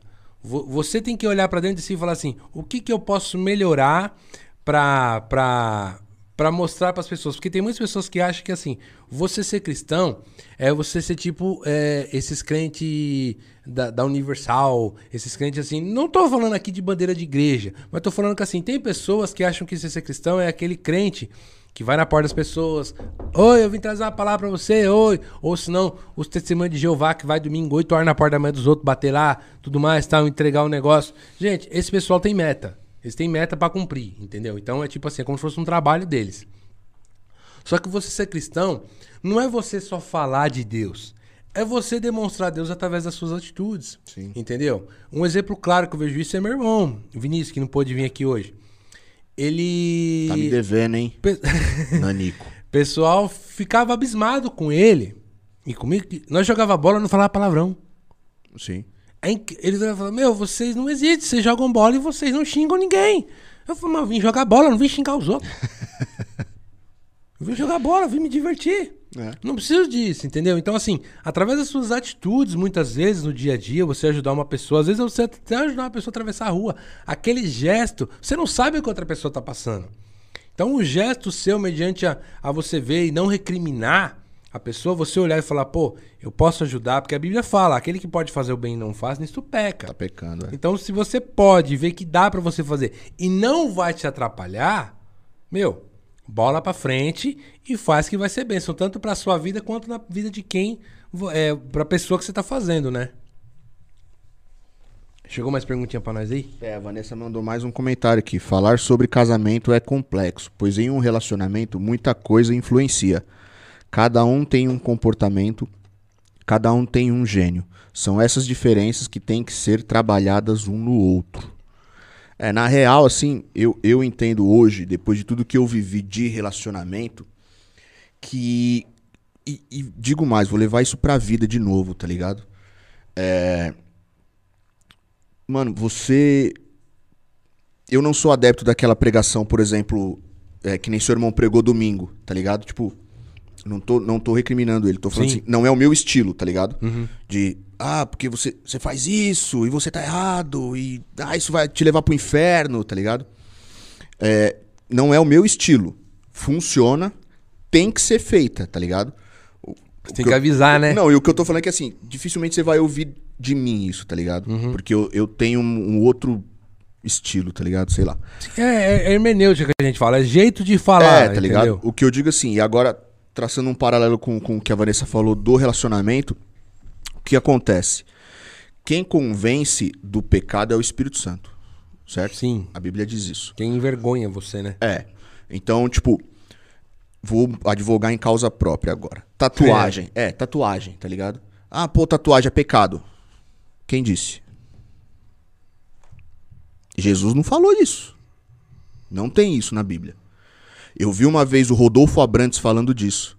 Que ele decidiu que não ia mais fazer tatuagem um dia que ele estava na frente do espelho do banheiro, pensando aonde ele ia fazer a próxima tatuagem. Tá ligado? Então, e no casamento é a mesma coisa. Isso eu aprendi no, no Casados para Sempre lá com o Rogério e com a Sheila. Inclusive, eu vou deixar o convite aqui, Rogério e Sheila. Eu quero vocês aqui, a gente vai conversar muito sobre relacionamento, porque eu acho que é um assunto importante dentro da, da vida com Deus. E eu, particularmente, conheço muita gente que é casada, mas eu não conheço um, exemplo de, de relacionamento melhor que o de vocês. E eu aprendi com eles que ninguém muda ninguém, brother. Eu posso chegar pra você e falar, Felipe, mano, essa blusa aí não, não dá, mano. Essa blusa aí é zoada. Aí você vai falar pra mim, por quê? Eu falar, porque eu acho que é zoado. É a minha é a minha convicção pessoal, tá ligado? Só que você vê muito isso, tanto na igreja quanto no relacionamento em geral, tá ligado? Seja com, com um amigo, com, com patrão, empregado e casamento, etc. Tá ligado? Então, tipo assim, não, a minha convicção pessoal. Mas o que, que diz a Bíblia? Vamos na Bíblia. Porque se isso que você está fazendo for errado, se isso que você está fazendo for um pecado, o próprio Deus te incomoda, mano. Pra Sim. você não fazer mais, tá ligado? E no casamento é a mesma coisa. Se você acha que, por exemplo, comer amendoim não é legal, e o seu marido, sua esposa come amendoim, se você chegar pra ele e falar assim, mano, eu não quero que você coma amendoim, vai dar uma briga, velho. Vai, Vai. dar uma puta briga. Agora, se você acha que o amendoim faz mal e você não come o amendoim, mesmo com todo mundo comendo, uma hora isso vai incomodar alguém. E alguém fala assim, mano, por que que você não come amendoim? Porque amendoim faz mal e eu não gosto, eu não como. Você entendeu? É isso, mano. A vida com Deus é isso.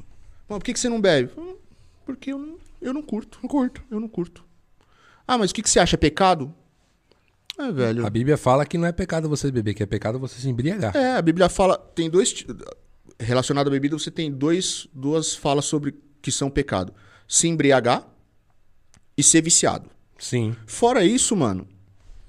Se eu falar pra você que tomar um copo de cerveja é pecado, Quem, quem, quem somos nós pra julgar o que é pecado ou o que não é? É, tá ligado? Tipo, Deus não me deu uma procuração, mano. Pra falar assim, ó, não, você tem o direito de julgar se isso é, pecado isso ou não. é errado. Eu não tenho. É, Pra mim, ele não deu, tá ligado? Não, e, e isso é geral pra todo mundo, entendeu? Hoje em dia o mundo tá muito. é, o, o mundo tá muito assim. é, apontar o dedo. "Ah, não pode isso, não pode aquilo, não pode aquilo. Meu, se não pudesse isso, aquilo, aquilo, outro, Deus não tinha dado pra gente o livre-arbítrio. É o, que diz, é o que diz na palavra de Deus. Todas as coisas lhe são lícitas, mas nem tudo lhe convém. Então cabe a você enxergar o quê? O que isso vai ser bom pra mim? Vai me fazer bem? Vai trazer algo bom pra minha vida? Vai vai vai ter é, vai vai vai me prejudicar alguma coisa? Porque igual mesmo o ponto que você falou, eu não bebo. Não recrimino quem bebe. Só que assim, é, eu penso da seguinte forma: se você sabe se controlar, por exemplo, assim, eu, eu falo não bebo assim, não bebo cerveja, essas coisas, mas tipo, eu adoro, tipo, estar num restaurante com a minha esposa, tipo, comer uma massa, peço um cálice de vinho pra Tomar nós um dois, vinho, entendeu? é, não, tem, tá ligado? não tem pecado nenhum nisso, entendeu? Agora, por exemplo, assim, se você é um cara que sabe, se você tomar uma latinha de cerveja, você não vai parar numa latinha, mas você vai parar, tipo, em três, quatro caixas, então não toma. Melhor não. É É, melhor você não É a tomar. questão da maturidade que a gente tava falando agora há pouco, mano, tá ligado? Tipo, você tem que se conhecer ao ponto de saber assim, não, eu posso tomar, eu posso ir num churrasco e tomar uma cerveja. É. E da hora. E acabou. Sim. Você entendeu? Agora, você tem que se conhecer, porque senão acaba Sim. nisso aí. O cara E- toma uma, E outra duas, coisa três, também dez. que, que tem que pensar muito é o seguinte: nesse ponto que você falou do cara tem que se conhecer, voltando um pouco ao casamento também. O cara tem que se conhecer no seguinte, no, no quesito do quê? O cara tem que se conhecer e se conhecer o cônjuge dele, tanto o homem quanto a mulher. Que você tem casos, tipo assim, de cara que é, gosta de tomar uma, não sabe se controlar e quando chega em casa sabe que vai quebrar um pau lascado com a mulher. Pô, Sim. vale a pena? Você alimentar um gosto pessoal seu pra trabalhar a sua vida? Ah, é, então. Conjugal? E, é, é, tudo é, é a questão do negócio da maturidade que tava falando. Aí o cara chega, o cara sabe que, tipo assim, ele não se controla, ele acha que se controla. Mas toda vez que ele toma uma, ele não para enquanto não tá caindo. Ele não tá toma ligado? uma, ele toma todas. É. Aí ele chega em casa, ele briga com a mulher, a mulher fala pra ele assim, pô, não quero mais viver com você porque você é isso, você é um bêbado. Aí o cara fala assim, ô, aí, tá vendo? Posso nem tomar uma com meus amigos. Tipo, a culpa é dela. Não, a culpa é tua, brother. É. tá ligado? É questão de, de se conhecer. Saber, né? É. O chat nosso aqui tá milhão. Casamento podcast. O Felipe já pensou em fazer produção musical?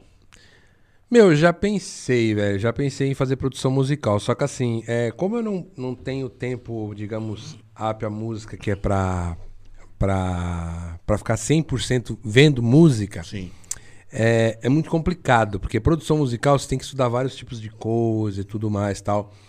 É, então, eu já pensei, só que eu fico meio receoso assim, porque eu, eu acho que se você for fazer algo, principalmente voltado pra música, pra Deus, você tem que fazer bem feito.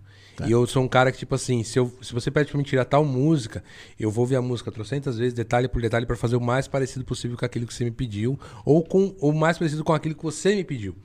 Então, é. Pode ser um, um projeto futuro? Pode. Mas assim, agora no momento eu vejo que eu ainda tenho muito a aprender nesse quesito de produção musical. E sem falar que, tipo assim, não tô recriminando é, por ser baterista. Tem muitos bateristas que têm disso. Mas a produção musical é, exige muito mais de acorde do que de rítmica. Sim. Entendeu? Então Sim. é um pouco mais complicado. É muito mais fácil você ver um, um, um guitarrista e violinista compositor e um Teclado. tecladista do que um baterista. É. Não que ele não ajuda. Tanto tem muitas músicas que você pega que tem lá. É, o, o título da música embaixo.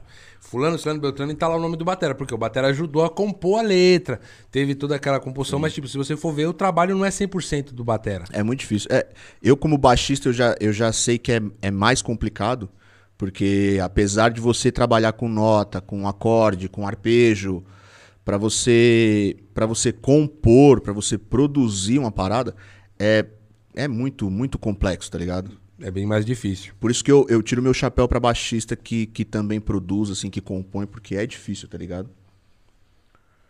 Teu primo mandou, mandou aqui como você concilia o tempo de estudo de instrumento com trabalho, lazer, etc.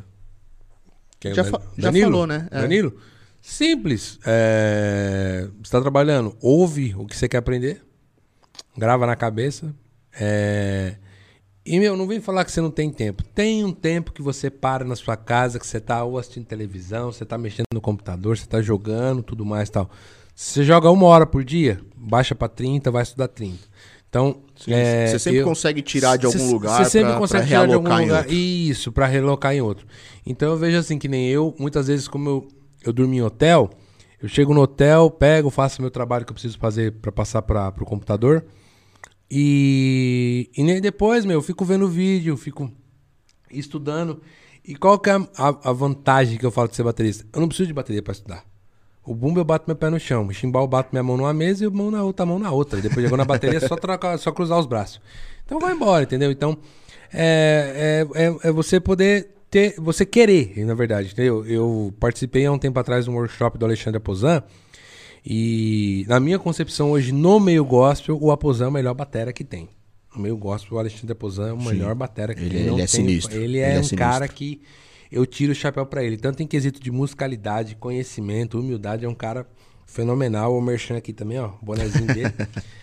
É, e ele falou que quando ele, ele trabalhava, estudava, que ele, ele veio de uma origem humilde, ele falava que ele estudava das 11 da noite às 3 da manhã.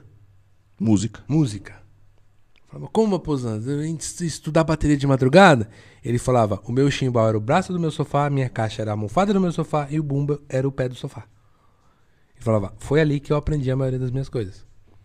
Falou depois, até eu comprar minha bateria e tudo, porque assim, ele estudava de manhã, trabalhava à tarde, ele estudava, é, minto, ele trabalhava de manhã e à tarde e estudava à noite. Então o tempo que ele tinha para estudar era esse. Ele falava, então, se eu queria isso, eu tinha que ir atrás. Então, eu tinha, então eu Tinha que decidi. um jeito, né? Eu decidi dormir menos, fica a dica, Danilo. é, e, e- e- e estudar Separar mais. um tempo pra estudar. Entendeu? É. O Guilherme Pereira mandou: Meu casamento é uma bênção, pois tenho a melhor esposa do mundo. Deus te abençoe. Tá querendo alguma coisa, hein? É. Fica a dica, esposa do Guilherme. Ninguém dá, no, ninguém dá nó sem ponto. Mandar um beijo pra minha tia também, que mandou aqui, tá assistindo pelo, pelo YouTube da minha prima. Beijo, tia. Obrigado pela, pela moral. E o Pi mandou. O Pi é um palhaço. Ele mandou assim: tatuagem de rena é do diabo, porque rena é mentira e Rena o de diabo é o mentira. pai da já ouvi, mentira. já ouvi essa. Já ouvi essa. E esse ponto que você falou, tatuagem, é um ponto bem, bem específico, assim, porque. Que nem. é, eu não sou contra quem tem, entendeu? Porém, assim, se você perguntar pra mim, você for uma tatuagem? Hoje não. Mas eu não sei o dia de amanhã. Que nem eu tenho vontade de futuramente, que nem ter meu filho, fazer o nome do meu filho. Tipo, não fazer uma tatuagem grande, estampar o nome das coisas. Pá, não. Faz alguma coisa pequena, entendeu? Se você já sente mais a vontade, faz. O corpo é seu. Entendeu? Mas é, é aquilo. Vai de você. E você tem que pensar que o que, que é? Tatuagem é algo pra vida É a vida inteira. toda. irmão. Você É. quer apagar, vai ficar linda aquela cicatriz bonita, entendeu? E, e, e vai de você. Se você Ah, gosta, é, faz. É, é o que eu falei, tá ligado? Tipo. é, Cara, é uma coisa que é da sua consciência, tá ligado? Sim. Tipo, você não curte, legal.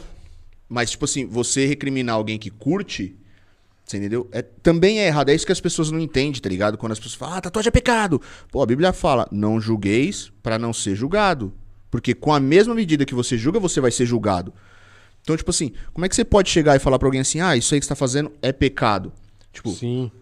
E- a continuação desse versículo fala assim: como você quer tirar um cisco do olho do teu irmão se tem uma trave no teu hipócrita? E termina assim. Assim. Hipócrita, tá ligado? assim. Uma Tipo- coisa que eu acho da hora na Bíblia é que assim, Deus não mede esforços pra falar com a humanidade. Então ele, ele o, que- o que ele precisava falar, ele falou ali e não tem meio termo. Se ele falou de hipocrisia, hipócrita, entendeu? Eu falo pra, eu falo para todo mundo, a melhor passagem de Jesus, que nem todo mundo fala. Jesus foi um cara maravilhoso, um cara que fez maravilhas e milagres, tudo mais, tal, tal. Mas sabe qual é um ponto que quase ninguém toca de Jesus? Todo mundo fala que Jesus curou paralítico, curou cego, né? Aham. Que levou dos nossos pecados, tudo mais. Mas ninguém fala quando Jesus passou a mão no moio de corda e sentou o rei nas barraquinhas do templo. Sim. Entendeu? Por quê? Fazer comércio na casa de Deus. É. Entendeu? Ali ele provou o quê? Que ele era humano. Que ele Sim. fez o que precisava ser feito. Mas o quê? Ele não agrediu ninguém. Sim. E hoje em dia eu vejo que o nosso mundo. Eu tiro isso até pelo meio político, Deus me perdoe. O nosso mundo, o que, que falta hoje em dia? Respeito. Falta muito respeito. Eu falo, eu falo que para o ser humano desenvolver, principalmente aqui no Brasil, vale uma coisa que é, o respeito do brasileiro tem que mudar muito. Porque é, eu tiro pelo, pelo quesito hoje que a gente fala muito, que é o que, que é? É, homossexualidade. Ah, Felipe, você recrimina homossexual? Não. Minha esposa tem um monte de amigos homossexuais do trabalho dela. Gosto de todos. Converso com todos, me dou bem com todos. Mas tem uma frase que um dos melhores políticos desse país, que hoje, que na época que eu vi eu achava que ele era doido, mas hoje eu vejo que o cara era sensacional. Se virasse presidente e o nosso país estava, tipo, beirando ali Estados Unidos, senhor Enéas, Sim. que ele falou assim: é uma atitude que tem que ser respeitada, mas não tem que ser aplaudida. Sim. Entendeu? Sim. Eu penso da seguinte forma: se o cara tem a opção sexual dele, é a opção dele. Eu vou respeitá-lo como pessoa, como ser humano. Agora, o que eu não acho certo no quesito de homossexualidade e no quesito de homem e mulher também é se atracar no meio dos outros. Você quer fazer suas coisas? Meu amigo, vai para um quarto, vai entre quatro paredes, faz o que você precisa fazer. Agora, no meio dos outros, tem esse o respeito. Porque tem muito homossexual que fala: ah, não me respeito. Você se dá o respeito para ser respeitado? É. Entendeu? É, então, a questão é essa, tá ligado? Tipo, é, ninguém é contra a opção da pessoa. Não. O que mata muito é o ativismo. Que aí os Sim. caras querem enfiar a goela abaixo de que É. aquilo ali é legal e você tem que aplaudir. Sim. Não, velho. Eu, eu aplaudo as pessoas. Não as atitudes.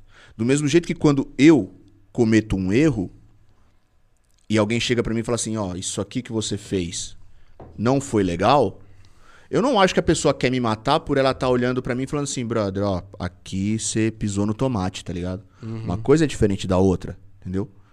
A vida do cara é a vida do cara, ele faz o que ele quiser com Sim. ela. E eu vou respeitar, tá ligado? Agora, querer que eu goste de, de ser- É que nem você falou a tatuagem. Eu tenho uma porção. Você entendeu? Agora eu eu até querer brinquei chegar. que ele parece um gibi. É, agora eu querer chegar pra você e falar assim, brother, você tem que fazer uma tatuagem porque o bagulho é da hora e não sei o que, não sei o que. Eu não tô te respeitando. Não. Você entendeu? Do mesmo jeito que você chegar pra mim e falar assim, você tem que parar de fazer tatuagem porque não sei o que, você vai pro inferno, você também não tá me respeitando. Sim. O bagulho é uma via de mão dupla, tá ligado? Não, e um outro ponto, gente, também vamos parar com esse negócio de ficar falando, ah, você vai pro inferno, você vai pro inferno. Quem somos nós pra julgar quem vai pro céu pro inferno? O que você tem que, você não tem que julgar ninguém, você tem que se preocupar se você vai pro céu ou se você vai pro inferno. É, o básico é isso, A entendeu? salvação ela é individual, É mano. individual. Tá? Tipo, é, é, É um aquilo que eu falei. ladrão da cruz. O cara que fez cagada a vida inteira, chegou na cruz e falou, Senhor, lembra-te de mim quando entrar no seu reino. Jesus orou pra ele e falou, ainda hoje estarás comigo no paraíso. É. Por quê, mano? É, isso é um ponto importante. As pessoas se prendem muito no que elas fazem, tá ligado? Que nem eu falei, eu não tenho procuração de Deus pra julgar ninguém. Começa por aí. O que que Deus me deu? Deus me deu a capacidade de comunicação pra fazer o que eu tô fazendo aqui. Seja num podcast, seja na época que eu dava aula de jiu-jitsu e, e tinha lá o projeto social que a gente dava dava aula de jiu-jitsu pras crianças e depois sempre ministrava uma palavra. É, Deus me deu essa a capacidade de fazer isso aqui. O que não me garante que eu vou pro céu, Brad. Não é porque um dia, se Deus quiser, eu vou alcançar milhões de pessoas através desse trampo que eu tô fazendo aqui, que me garante no céu. Não, porque não é o que eu faço, é o que eu sou que me leva Você pro vive, céu, tá ligado? Você vive. O que eu vivo, tá ligado? É a minha essência. Não é aquilo que eu demonstro, é aquilo que eu sou no meu íntimo, tá ligado? E é isso que as pessoas não entendem. Tá ligado? Ah, não, mas ah, eu não bebo. Ah, eu vou na igreja todo domingo. Brother. Legal. Isso é um começo. Você mano. vai trabalhar todo dia e bate cartão de ponto. Você entendeu? Isso é um começo. Você entendeu? Se você não viver a parada do jeito certo, quantos no dia. e Isso é bíblico. Quantos no dia vão falar, Senhor, mas eu preguei, eu expulsei demônios. E Deus, Jesus vai olhar assim e vai falar, velho, Partai-vos de mim que eu não vos conheço. sai fora, entendeu? Porque não é o que você faz, é quem você é, mano. Quem você é por isso é, que eu mano. falo que assim, o meu, o meu tipo de, de, de pregação é desse naipe, tá ligado? Uhum. Tipo, eu não fico apontando, ah, não, porque isso é errado, aquilo é errado. Não, velho. Jesus não fez isso, mano. Paulo fala assim: sede meus imitadores porque eu sou de Cristo. Cristo não, não, não apontou o dedo pra ninguém. Aí, qual que é a história mais emblemática da Bíblia com Jesus? É ele descrevendo, desenhando na areia lá, e chega um monte falando assim: aqui, ó, prostituta, sei o que tem. Jesus. Eu, eu imagino a cena ali olhando e falando assim: da hora. Tá todo mundo com pedra, né? A lei manda. Ah, legal. Então a gente faz assim, ó. Quem nunca pegou pode tirar a primeira pedra. E continua. Tá ligado? E de repente ele levanta a cabeça e fala assim: E aí, mulher? Cadê os teus acusadores? Tá ligado? Tipo, ele não acusou ninguém, ele não apontou o dedo pra ninguém, ele não falou que ninguém tava certo ninguém tava errado. Ele falou: A lei manda? Da hora, cai dentro. Aquele que nunca fez coisa errada. Se você nunca fez coisa errada, você tá liberado. Sim. Tá ligado? Tipo, quer ver? Zaqueu, mano. Zaqueu tava em cima de uma árvore, porque ele era do tamanho do Vinícius. É, só, só deixando a deixa. É. Então ele foi em cima da árvore, porque ele sabia que Jesus ia passar ali, ele foi em cima da árvore. Jesus passa e fala assim: Zaqueu, desce, porque hoje eu vou dormir na tua casa. Zaqueu, pra quem não sabe, era um cobrador de imposto, e cobrador de imposto era larápio. É tipo político no Brasil hoje. É, e tanto que quando ele fala, eu vou dormir na tua casa, o povo fala assim: como assim dormir na casa desse pecador? Como dormir na casa. Jesus vai, dorme na casa de Zaqueu. Zaqueu no outro dia pega e fala assim: eu vou devolver tudo que eu roubei. Por quê, mano? Quando Jesus entra na tua casa, brother, ele não precisa te acusar. Não mesmo. Só o fato dele entrar na tua casa já te convence do que você faz de errado. E aí você quer mudar. É bem, Tá é bem isso. É aquilo que nós falamos no, no meio da live lá, no meio do podcast. Tipo, quem convence é o Espírito Santo, mano, não sou eu. Quantas pessoas não falaram pra Zaqueu? Zaqueu, isso aí tá errado, filho. Pô, não pode roubar. Quantas pessoas não falou pra Zaqueu? Sim. Jesus não falou. Jesus falou assim: desce aqui que eu vou dormir na tua casa hoje. Sim, é, é o que a gente fala. O Espírito Santo ele, ele constrange você de uma certa forma que você vê o que, que é, o que, que você está fazendo certo, o que, que você está fazendo errado, né? E um ponto também que muitas pessoas precisam entender é que nem sempre você vai ter a como é que eu posso dizer? Você vai ter a mentalidade que você sabe de tudo. E muitas vezes você vai orar para Deus e falar: "Deus, me dá uma direção". E Deus pode até te dar uma direção, mas você vai precisar de ajuda. E para isso que existe o quê? O seu líder espiritual, pastor, um amigo, mas amigo, gente, amigo, aquela pessoa que eu falo que assim, amigo não é aquele que te leva pra gandaia, te leva pra beber, te leva... amigo é aquele que quando você fez cagada vai puxar a tua orelha e vai continuar sendo teu amigo. Esse é teu amigo. Sim. E uma pessoa que entenda do que você tá precisando. Por exemplo, eu tô passando um problema financeiro. Vai adiantar alguma coisa eu falar com o chefe de cozinha? Não, o máximo que um cara vai me ensinar é abrir um restaurante. Só, mais nada. E eu tenho que procurar o quê? Um economista, uma pessoa que entenda do assunto. Então, é, você tem que entender o quê? Cristo, ele, ele veio para esse mundo Não para julgar, mas sim para salvar. E ele veio para quê? Para os pecadores. Ele não veio para os santos. Ele veio para levar sobre si as nossas dores. Então, a partir do momento que você se arrepende e entende que Cristo é, veio a este mundo para morrer por você e que você pode sim muito bem é, fazer parte do plano de Deus, você, a sua vida começa a se transformar. Tem testemunhos de pessoas da nossa igreja que assim, o cara era super bem de vida e resolveu aceitar Cristo.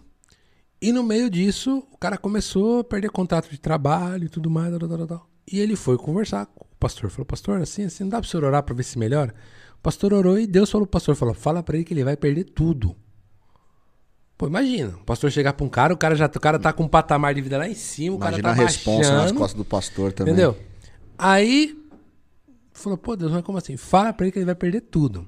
E sabe quando muitas vezes a gente pega, quando Deus manda a gente falar alguma coisa, a gente não fala. É. Porque você falando uma coisa, Deus te dá a contra-resposta. Porque eu lembro desse dia, o pastor falou, Deus falou para você que você vai perder tudo. E o pastor contou que quando ele acabou de falar, Deus falou para ele assim: Mas fala para ele que se ele continuar fiel a mim, eu vou restituir tudo em dobro. E foi. Sabe onde o cara mora hoje? Na Califórnia. É. Ele conseguiu montar um negócio muito grande em Santo André, vendeu e tá vivendo fora do Brasil. É. Entendeu? Por quê? Porque acreditou. Porque foi fiel. A Bíblia fala: ser fiel no pouco que, você, que eu te darei muito. Sim. Então é aquilo. E, e outra, eu, eu tava vendo esses dias, eu assisto muito, muito mensagem no, no YouTube, tá ligado? Eu vi uma do Cláudio Duarte uns dias atrás, tá ligado? Falando Esse de José. É falando de José. Aí ele fala assim: quando José é vendido como escravo, que ele vai pro Egito, ele fala assim: cara, José queria estar tá ali? Não. Mas ele tava. E a partir do momento em que ele foi pro Egito, ele levou Deus com ele, tá ligado? E aí quando ele chega no Egito, Deus fazendo as coisas na vida dele, as coisas acontecem na vida dele a vida de José não melhora quando ele chega no Egito. Não, Ao contrário, a vida de José piora. piora quando ele chega no Egito. Só que ainda assim ele continuou. Porque a história de José é interessante, e isso ele falou na, na mensagem dele: ele falou assim, cara, a pessoa que ia fazer José chegar a governador do Egito estava aonde quando ele chegou lá? Tava na cadeia, mano. Como que José ia conhecer esse cara? Só indo pra cadeia, nego. Não ia ter outro jeito. Então, tipo assim, a gente tem muita, muita também a mania de olhar a situação. Pô, o cara quebrou, velho. Era, era pô, bem de vida pra caramba. Quebrou. Tá. Por que ele quebrou? O que, que Deus quer fazer na vida dele? Uhum. Sacou? É... Cara, eu separei da Renata.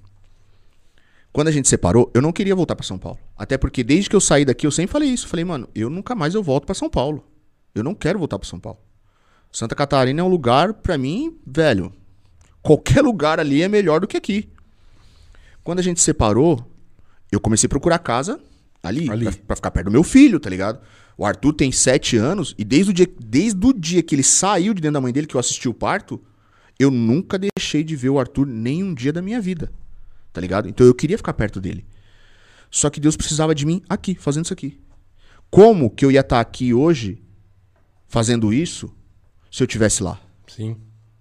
Eu cheguei aqui, velho, numa sexta-feira. Isso aí você pode perguntar pra minha mãe. Eu chorei o final de semana inteiro. Inteiro. Porque eu sabia que ia ser difícil ficar longe dele. Só que quando você. A ficha só cai quando você tá longe, tá ligado? Então eu chorei sexta-feira o dia inteiro, sábado o dia inteiro, domingo o dia inteiro, tá ligado? Na segunda-feira que eu fui começar a melhorar um pouquinho, falar assim, mano, eu tenho que fazer alguma coisa, não dá pra eu ficar assim, tá ligado?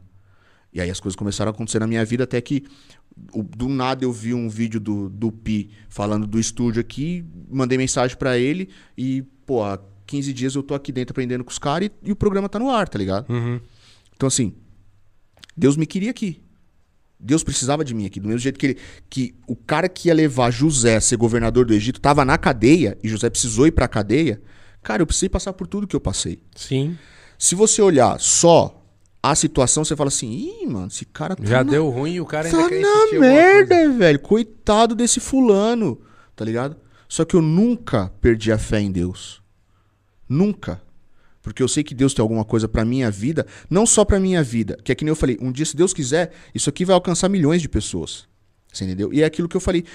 velho, milhões de pessoas alcançadas, alguém vai ser salvo, tá ligado? Através Sim. desse trampo aqui. Você entendeu? Então, assim, a gente tem que parar de olhar, de querer medir Deus, colocar Deus dentro de uma caixa, medir Deus com a nossa régua, tá ligado? Porque a nossa régua é muito pequena, mano. A nossa É. régua é muito pequena, tá ligado? Deus, ele é muito grande, mano. Ele não cabe no meu conceito, sacou? É, Deus é, Deus ele é, ele é algo que não, não dá pra explicar.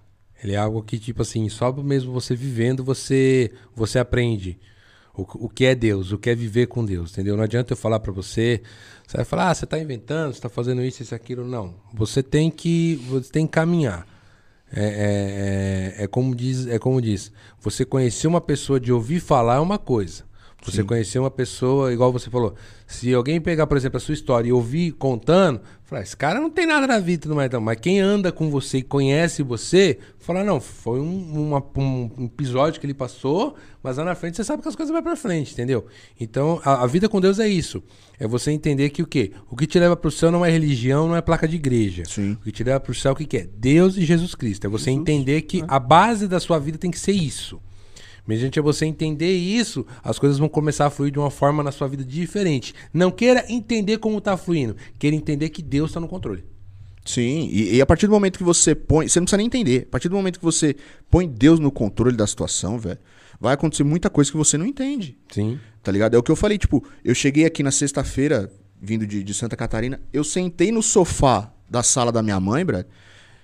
Minha mãe saiu pra trampar, meu pai saiu pra trampar, eu fiquei sozinho e eu falava pra Deus, eu falava, Deus, que, que eu tô fazendo por aqui? que, velho?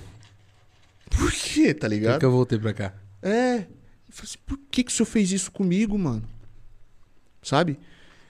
Por quê? Porque você só enxerga a situação, tá ligado? Na hora que você toma aquela pancada, você nunca lutou é, strike, né? Tipo, Muay Thai, boxe, essas coisas. Você não sabe o que é isso. Mas quando você tá num canto da corda, assim, e você toma aquela madeirada, tá ligado? Que a vista dá uma escurecida, você fala assim, vixe Maria. Você acha que, tipo assim, mano, não vai, não vou conseguir voltar. Você não entende o que aconteceu. Quando você abre o olho, você fala... Dá aquela desligada assim, aí É, você tá acha ligado? que já era. Quando Deus entra, mano, na tua vida, na hora que você toma essa madeirada, assim, você dá aquela balançada, você escuta o pim, pim, pim, pim, pim, pim. O gongo soa, você fala assim, "Uf, vou respirar. Vou respirar. É Deus entrando na sua vida e falando assim, filhinho, senta aqui, respira. Eu tô cuidando do bagulho. Você tá aqui porque eu quero. Faz o que eu falar pra você fazer e deu, É bem isso mesmo. tá ligado? Você não precisa entender. Hoje você não vai entender. Não adianta você buscar razão, buscar sentido no que tá acontecendo, porque você não vai entender. Não mesmo. Daqui 10 anos, quando você olhar pra trás, talvez você entenda. Eu, fa- eu falo isso por causa que, assim, é, isso que você falou é um ponto muito interessante, porque você pega, é, igual eu contei do testemunho da minha mãe, né, que ela tinha hidrocefalia. Hoje, a minha sobrinha tá passando por um problema no tendão dela do pé, que ele atrofiou. Então, ela, ela anda lá bem na pontinha do pé. E ela vai precisar fazer uma cirurgia. Ela vai precisar, corta um pedacinho, corta, religa pra ele esticar, beleza.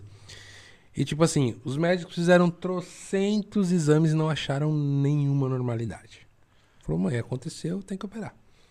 Só que aonde você vê a mão de Deus nisso? Ela teve que passar até com uma neurocirurgiã.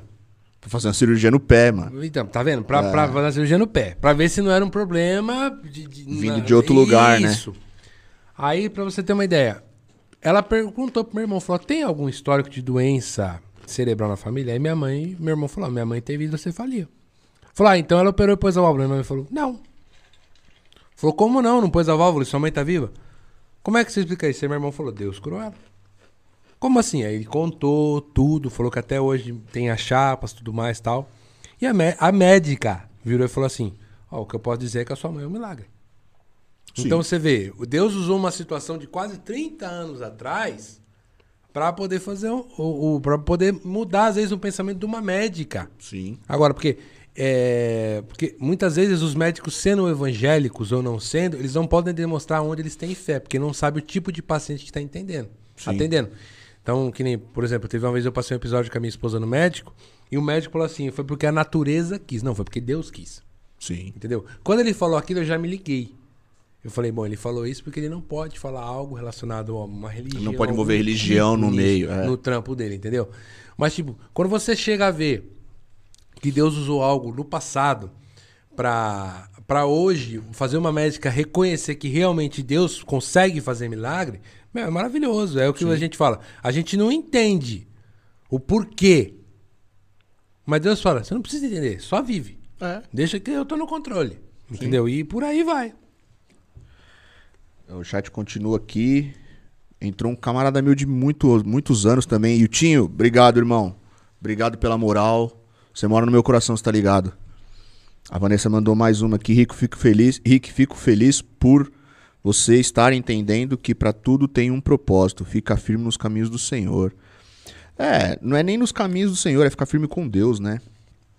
O próprio Deus vive na, na nossa vida e Ele é o responsável por nos, nos direcionar aí. Ah, voltando agora, vamos voltar pra música, Fê. Voltar pra música, porque já, a gente já tá com uma hora e cacetada aí. É, Vamos falar mais uns minutinhos de música aí, que música é sempre bom. É.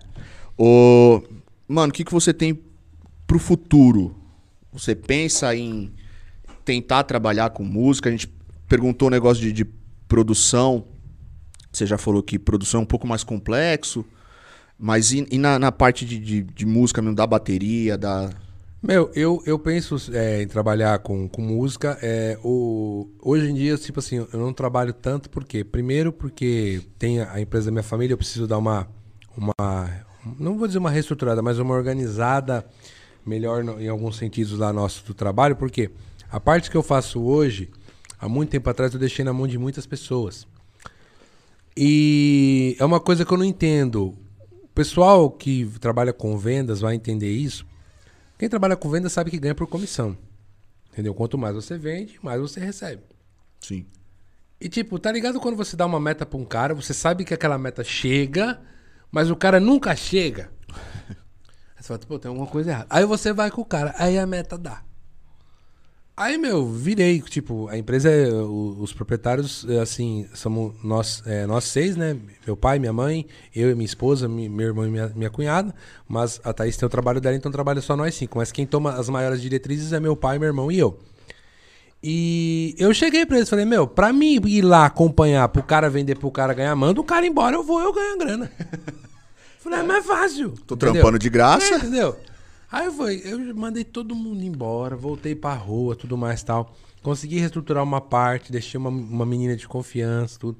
Quando foi ano passado, um tio meu é, saiu fora, é, que é, é até irmão do meu pai, mas foi um cara que me ensinou muito. É, e foi um momento muito engraçado que, tipo assim, ele tava se sentindo igual o Jonas, dentro do barco. Eu falei, eu não sei o que eu tô fazendo aqui. Falou, pra mim, acho que o tempo já deu. Hoje, graças a Deus, ele tá com uma empresa dele de imóveis, tá, tá bem pra caramba. Mas assim, quando ele saiu, meu, eu virei assim, eu falei, pô, meu, a empresa tem 10 setores. Tô deixando dois na mão da menina, vai sobrar oito. Eu sou um só. E aí? Aí meu irmão olhou pra minha cara e falou, e aí? Bota o joelho no chão e vai orar, bichão. Comecei, hoje, graças a Deus, a empresa está muito bem reestruturada, mesmo sendo um ano de pandemia. Eu falo que 2020 foi um, um dos melhores anos para nós de faturamento. E eu tô tendo, eu tô vendo aí um projeto pro futuro para quê? Para em alguns setores eu conseguir colocar pessoas que eu tenho alguns setores onde eu tenho pessoas que fazem promotorias para mim, que eu vendo para supermercados. E eu tô vendo com essas pessoas para futuramente colocar elas trabalhando. Porque quando você consegue pegar uma pessoa crua e fazer o seu estilo de trabalho aquela pessoa ter, é muito mais fácil. Sim. Entendeu? Então eu tô vendo isso com eles aí pra com certeza tirar um pouco dessa carga das minhas costas. Pra poder ter um pouco mais de tempo, principalmente pra família, como também pras coisas de Deus, né? E eu penso, só que o, o- qual que é a parte ruim que eu vejo assim, muitas vezes, do músico é, que vive da música? Pô, é legal, é gostoso, tudo mais tal. Só que às vezes você pega, por exemplo, vou pegar bandas seculares, estamos falando assim. Ou você pega um- uma banda de rock aí, dessas metaleiras pesadas da vida. Os caras são conhecidos no Brasil? São. Sabe onde os caras estouram? Na Europa. Fora. Os caras ficam dois meses viajando. Meu, eu não quero ficar dois meses longe da minha mulher. Longe do meu pai, da minha mãe, do meu irmão. Não quero. Entendeu? Entendi. Porque eu sempre tive uma base muito forte que o quê? Família. Família é projeto de Deus. Então é onde eu sempre me apego. Entendeu? Então, assim, eu tenho vontade de trabalhar? Tenho. Mas assim, eu sempre peço pra Deus, Senhor, se for da tua vontade de eu trabalhar com música, o Senhor tem que mudar o meu coração e o coração dos meus. Porque assim, como eu sou casado e é aquilo que a gente falou, é uma só carne, pra mim tomar um direcionamento mediante a minha vida financeira, não tem que partir só de mim. Tem que deixar Deus também confirmar no coração da minha esposa. Sim. Se for realmente isso que, que Deus quer pra mim, amém que seja, eu tenho que tomar o posicionamento, mas desde que o quê? O coração dela esteja em paz. O coração dela tá em paz aí, Sim, e ela tem que te apoiar também, né? Sim. Porque, velho, o casamento é. Porra, são os dois num barco, sacou? Se tá os dois remando na mesma direção, o barco anda. Velho, se um rema pra cá e o outro rema pra lá, o barco vai ficar Rodando, igual andando em círculo, tá ligado? Não sai do lugar. E aí a vida dos dois fica um- Tranca, uma né? água, tá Não ligado? vai. É, não Tranca. vai pra lugar nenhum. Então é- é- isso é importante. Isso é importante. É você saber, é você saber que o quê? É, independente do que você for fazer na sua vida, primeiro, tenha é, humildade de chegar pra Deus e falar, Senhor, é realmente isso? Porque às vezes nós mesmo temos mania de dar o, o passo maior que a perna. Sim. Então, é você saber o quê? Primeiro, Deus está no controle. Tudo que, tudo que eu vou fazer hoje em dia, a primeira coisa que eu vejo. É, pô, mas você está falando que até para um, até pra comprar um carro, senhora? Sim. Por quê? Porque se Deus não der paz, com certeza aquele carro vai me dar um pepino lá na frente. Sim. Então, faz isso. É mais tranquilo pra você no futuro, entendeu? Sim. Conversar com Deus. É. E sem falar também que é, hoje em dia você pode falar o que for. Você pode ter milhões de seguidores no Instagram, milhões de inscritos no YouTube, milhões de, reais na conta, mas nada paga uma noite de sono. Sim. Nada paga você pôr a sua cabeça no travesseiro, E você virar paz, e né? falar assim: Senhor, obrigado por mais esse dia. Virar, fechar o olho e dormir, irmão. Sabe o que é você dormir? Tipo, você pregar o olho 10 horas da noite e acordar no outro dia meio-dia. Entendeu? Dormir mesmo, dormir, apagar. E descansar, né? Mano? Levantar limpa. no outro dia e falar assim, mano, É. tô zero. Entendeu? Levantar e, tipo, obrigado pelo, pelo, por, por renovar minhas forças e vamos pra luta, entendeu? Mas é aquilo. É você saber que o quê? Você tem que ter o principal, que é o quê? Paz. A partir do momento que você tem paz, você tem tudo. Sim, é verdade. Hum. É verdade. É um ponto importante que você tocou aí. A Bíblia fala, né, que Deus ele não é um Deus de confusão. Então, se você tem paz na, na sua caminhada aí, pode ter certeza que as coisas vão acontecer. E, eu vou dizer até pra vocês aqui, é só um, um breve comentário. Já sei que a gente tá estendendo bastante o horário aí. E é engraçado uma coisa que assim, eu desde pequeno, é, meu pai sempre me ensinou a dar o dízimo. Falando um pouquinho de, de dízimo e oferta agora, que tem muita gente que recrimina isso.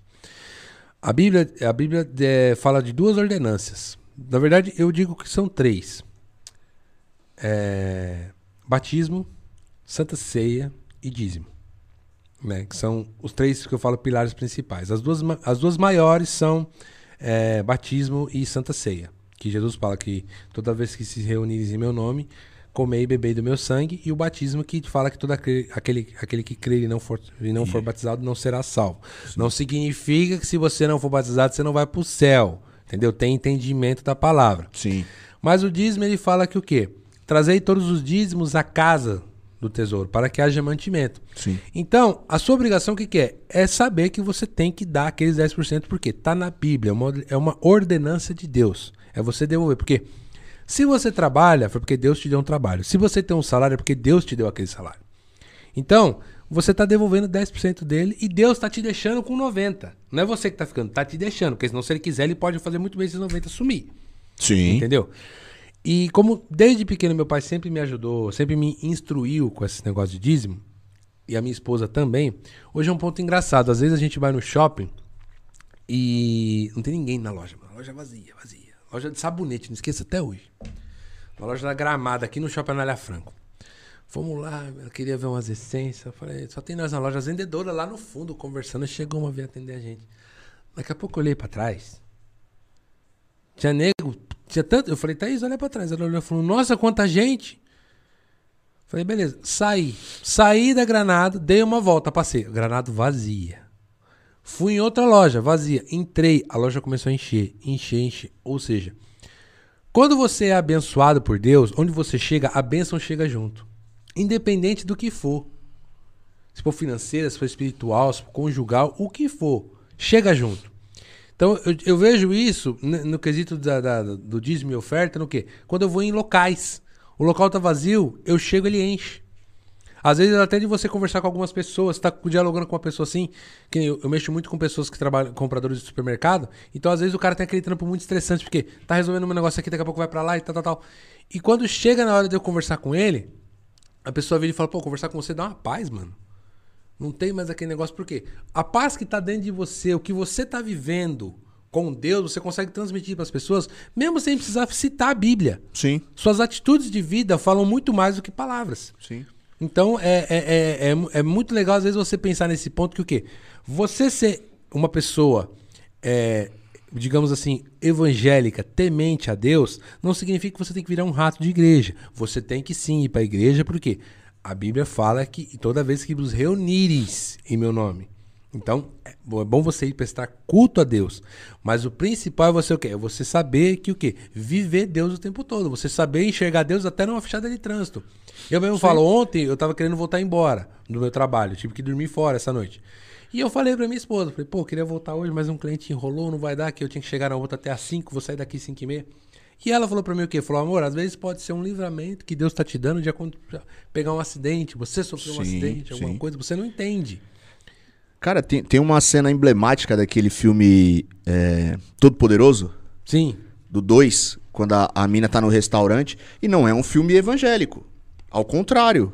É um filme de comédia. É um filme de comédia.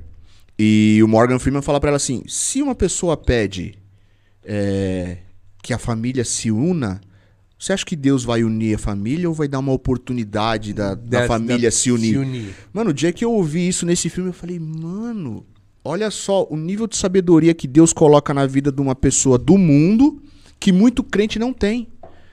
Porque o crente, o, o crente quer o bagulho mastigado, que é o que eu falei, tipo, ah, não, a minha situação tá ruim. Não, não, velho, às vezes Deus tá te dando uma oportunidade para mudar a tua vida, mano. Minha mãe trabalha com Yakut. Minha mãe tem 60 e, e cacetada e empurra carrinho de Yakut. Nada de valente, hein? Porra! Todo dia ela reclama. Todo dia ela reclama que tá com dor. Normal. Mas é até compreensível. Só que, tipo assim, como que ela foi parar na Yakut? Ela foi parar na Yakut porque ela saiu da empresa onde ela trabalhava, já com uma idade avançada, e não conseguiu arrumar emprego, mano. E aí ela foi parar na Yakut. E aí ela vive na Yakut hoje o que ela não viveu em 25, 30 anos trampando em empresa, tá ligado? Mas é, mano. Como que ela chegou ali? Através da oportunidade que Deus deu, ela teve a oportunidade de mudar. Deus não mudou, tá ligado? Ao contrário, ela, ela entrou numa baita situação difícil pra caramba. E daquela situação difícil ela transformou. Que é mais ou menos o que nós estávamos falando do, do, que aconteceu comigo, que nós estamos aqui, tá ligado? Sim. Então, tipo assim, pô, você tá pedindo para Deus mudar a situação. Legal. Você acha que ele vai mudar? Ele vai pegar, vai virar a chave e fazer. Assim, Clec. Quanto tempo o povo demorou para chegar na Terra Prometida? Você entendeu? Ele vai dar a oportunidade de você fazer alguma coisa para que a situação mude, mano. Sim. Ele vai te capacitar, Sim. ele vai te dar força, ele vai te te ensinar, ele vai ele, ele é, vai estar é tá com você é no processo ponto todo. Que a gente fala, né, mano? Tem muita gente que vira assim e fala assim: "Ô, oh, dá-me paciência, não faz isso não, gente. Pelo amor de Deus, não pede paciência para Deus não". É o que a gente tá falando aqui. Você acha que se você pedir paciência para Deus, Deus vai te dar paciência ou vai te dar a oportunidade de você ser paciente? Que é a coisa mais difícil do mundo nos dias de hoje. Ele vai arrumar uma situação bem daquela bem complicada pro nego explodir pro, o cara olhar e falar assim: não, calma, é agora que eu tenho que ter paciência. Entendeu? Tá Aí tá eu falo: não pede paciência, pede sabedoria. Pede para Deus sabedoria, porque, meu, você pedir sabedoria para Deus é, é fundamental porque não existe. Ninguém mais sabe que Deus. E ele vai te dar a chance de você ser sábio. Isso é o, é o, o melhor de tudo, podemos dizer assim. Mas é, é, é muito bom, eu falo para você, eu não me arrependo em nenhum momento da, da vida que eu tenho, do Deus que eu sirvo, da família que Deus me deu dos perrengues que eu já passei na vida, porque tudo é um aprendizado. Sim. E você tem que saber ver Deus em tudo. Entendeu? Exatamente. Um exemplo bem claro é quem que é Jó. Sim. Olha o perrengue que já passou e olha o, o, a, o final da história de Jó. Não tem igual. É. Então, o próprio é José isso. que a gente citou agora. Sim. E é, e é, é. Você falou do. Do. Do. Do dízimo, né? De ser abençoado tal. E a bênção te seguir. José é o maior exemplo disso. José é vendido como escravo, chega no Egito, vai trabalhar na casa de um cara e tudo que ele coloca a mão, Deus abençoa. A casa do cara prospera, ele vira, tipo, o, o maioral da casa. Ele mandava. Ele, ele era escravo só no título, porque de escravo mesmo ele não tinha nada. Mas Deus precisava dele na cadeia. Ele pega e vai parar na cadeia. Quando ele chega na cadeia, dentro da cadeia, as coisas começam a, A fluir. favorecer tudo de José ali dentro. Até que ele chega no, no faraó e aí, né, E a, aí a história história de José desenrola, deslancha, tá ligado? Então é isso. Eu sou muito a favor do dízimo. Eu sou muito a favor do dízimo. Eu só acho errado os caras ficarem batendo em Malaquias 3.10, que pra mim é, é É, querer. tem, tem, tem muita, tem muita outras palavras, né? Que Malaquias 3.10 é tipo igual o Senhor é meu pastor, nada me faltará. É, ma- mas o, o problema de Malaquias 3.10, mano, é que é um, uma- um contexto diferente, é um- uma, uma história diferente, tá ligado? É um momento diferente. E quando você chega dentro de uma igreja e fala assim, ah, porque estão roubando a Deus, putz, isso é muito forte, tá ligado? Isso é muito forte. Entendeu? É que imagina, imagina se alguém chega pra você, assim, do jeito que nós estamos aqui, e fala assim: você está roubando a Deus. O cara falar um bagulho desse pra mim, vai tomar uma porrada, velho, na moral. Você entendeu? Então, tipo assim, eu acho muito, muito, muito pesado você ficar batendo só em Malaquias 3. Que nem você falou, tem N palavras pra você falar de dízimo. Tem. N palavras. Tem um monte. Você entendeu? Então, mas eu acho que o dízimo, ele, ele, ele é necessário, porque água e luz a gente não É, paga e com oração, tá ligado? julgar- e não cabe a gente julgar aqueles pastores que, tipo assim, ah, mas eu vou dar meu dinheiro pro pastor. Não, você tá entregando seu dinheiro pra igreja. O que o pastor faz com o dinheiro da igreja, aí é problema dele com Deus. Se ele tá roubando, Deus vai acertar com ele. fa- Se ele tá usando o dinheiro de Deus certo, Deus vai acertar com ele. Não cabe a você julgar. Eu Cabe falei- a você ir cumprir o seu papel. Eu falei isso pra minha mãe esses dias atrás, nós tava trocando ideia dessas coisas. Eu falei isso pra ela. Eu falei, mas se eu dou o dinheiro e esse dinheiro ele é desviado, cara, o errado não sou eu. Tá ligado? O errado é a pessoa que tá desviando o dinheiro, bro. Sacou? Então, tipo assim, na hora que nós chegar na frente do homem lá, ele vai olhar pra mim e falar assim: Você deu o dinheiro que era a tua obrigação? Dei. Você usou o dinheiro da maneira correta? Não. Ele vai pro inferno, não eu. Agora, Bem- se eu não dou, aí eu tô errando tanto quanto o Aí cara que tá errado é desviando, eu. tá ligado? Mas é, é, é um assunto polêmico. Sim. Polêmica é sempre legal criar. É, de vez em quando é bom. Fê, nós estamos com quase duas horas, mano. Eu queria te agradecer muito você ter aceitado o meu convite. Valeu. Eu acho que foram, pô, foram duas horas muito legais, assim. Eu, eu tive vários comentários aqui de, de vários feedbacks falando, porra, legal, o papo tá da hora. Inclusive o Morsa acabou de entrar, falou show de bola, abraço, Morsa, obrigado, irmão. Mostra o irmão do Márcio? Não, o Morsa é aquele que tava aqui agora há pouco. Ah, Que ele, ele faz o De Buenas junto com, com o Pi. ah. Eles vão estar aqui quarta-feira. Eu espero que você consiga, Morsa, vir. Eu vou ficar muito feliz se você conseguir, irmão. Obrigado mesmo por tá, tá acompanhando aí. Você sabe que boa parte do, do, do- A parcela grande de eu estar aqui também é, é graças a você. Então, filho, eu queria te agradecer mesmo, mano. Deixa, dá um recado pra rapaziada aí. Manda um salve pra quem você tem que mandar. Um beijo, um abraço. Eu também queria agradecer você pela oportunidade, porque hoje em dia é muito difícil você ter algo assim. Você ter uma, é, pessoas comuns falando de Deus. Porque o povo acha que pra você falar de Deus tem que estar numa igreja. Não. Sim. Não precisa estar na igreja. Pode falar com Deus quando você quiser. E da forma que você quiser. Então, é legal que você vê. A gente conseguiu falar usando gírias, usando é, exemplos no mundo, mas trazendo tudo pro meio de um relacionamento com Deus. Sim. Tudo pro meio, meio de uma adoração.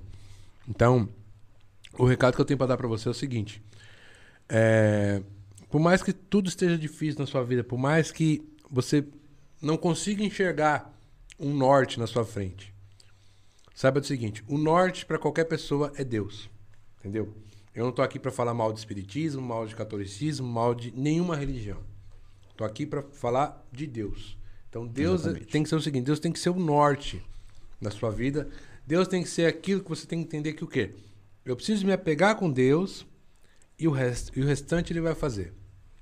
O que eu falo, o que eu falo, não, meu irmão fala muito, é o seguinte: é, hoje a vida dele, do jeito que tá, a intimidade dele com Deus é assim. Pode cair o mundo inteiro em volta dele. Se ele tiver com Deus, ele tá bem. Então, que nós possamos ser dessa forma. Ah, vai cortar minha luz? Glória a Deus. Ah, vou cortar minha água? Glória a Deus. Ah, vou, eu vou perder minha casa? Glória a Deus. Tudo Deus tem um propósito. A partir do momento que você deixa Ele governar a tua vida. Porque é muito fácil a pessoa vir e querer recriminar uma pessoa evangélica. Entendeu? Eu não posso, por exemplo, recriminar é, é, uma pessoa homossexual porque eu não sou. Eu tenho meus padrões de vida. Sim. Mas eu não posso recriminar o padrão de vida dele. Por quê? Porque eu não vivo aquele padrão. Pra mim poder recriminar algo, primeiro eu tenho que conhecer. Se eu não conheço, eu não posso recriminar. Sim. Então, que nós possamos julgar menos, respeitar mais, para que acima de tudo, é, o amor de Cristo venha a ser falado mais na terra e que nós possamos não ser é, pregadores do evangelho, mas vivenciadores. Aquele que quando Sim. as pessoas olharem, saibam, tem algo diferente naquela pessoa. Então, quero agradecer de coração aí o espaço, tá? Por você ter me convidado aí por ser o primeiro. Creio que é o primeiro de muitos. Deu pra gente ver aqui que um pessoal estava assistindo, também estava acompanhando aqui pelo YouTube. Vi aí os comentários aí no, no, você falando aí das perguntas, o pessoal interagindo, tá? E que Deus abençoe muito esse estúdio aqui, esse local, um local muito legal aqui.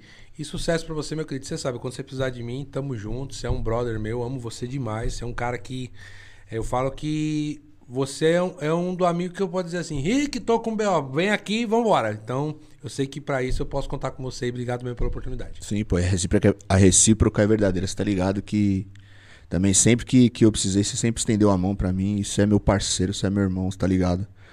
Rapaziada, obrigado quem assistiu até agora. Não se esquece, se inscreve no canal, deixa o seu joinha, deixa um comentário, ativa o sininho, porque aí a semana que vem mesmo que eu não mande mensagem para você, o próprio YouTube manda, você vai ser avisado quando a gente for começar a transmissão. E de coração, obrigado mesmo. Que Deus abençoe a vida de todos vocês, certo? E é isso, rapaziada. Forte abraço, até semana que vem. Deus abençoe, valeu.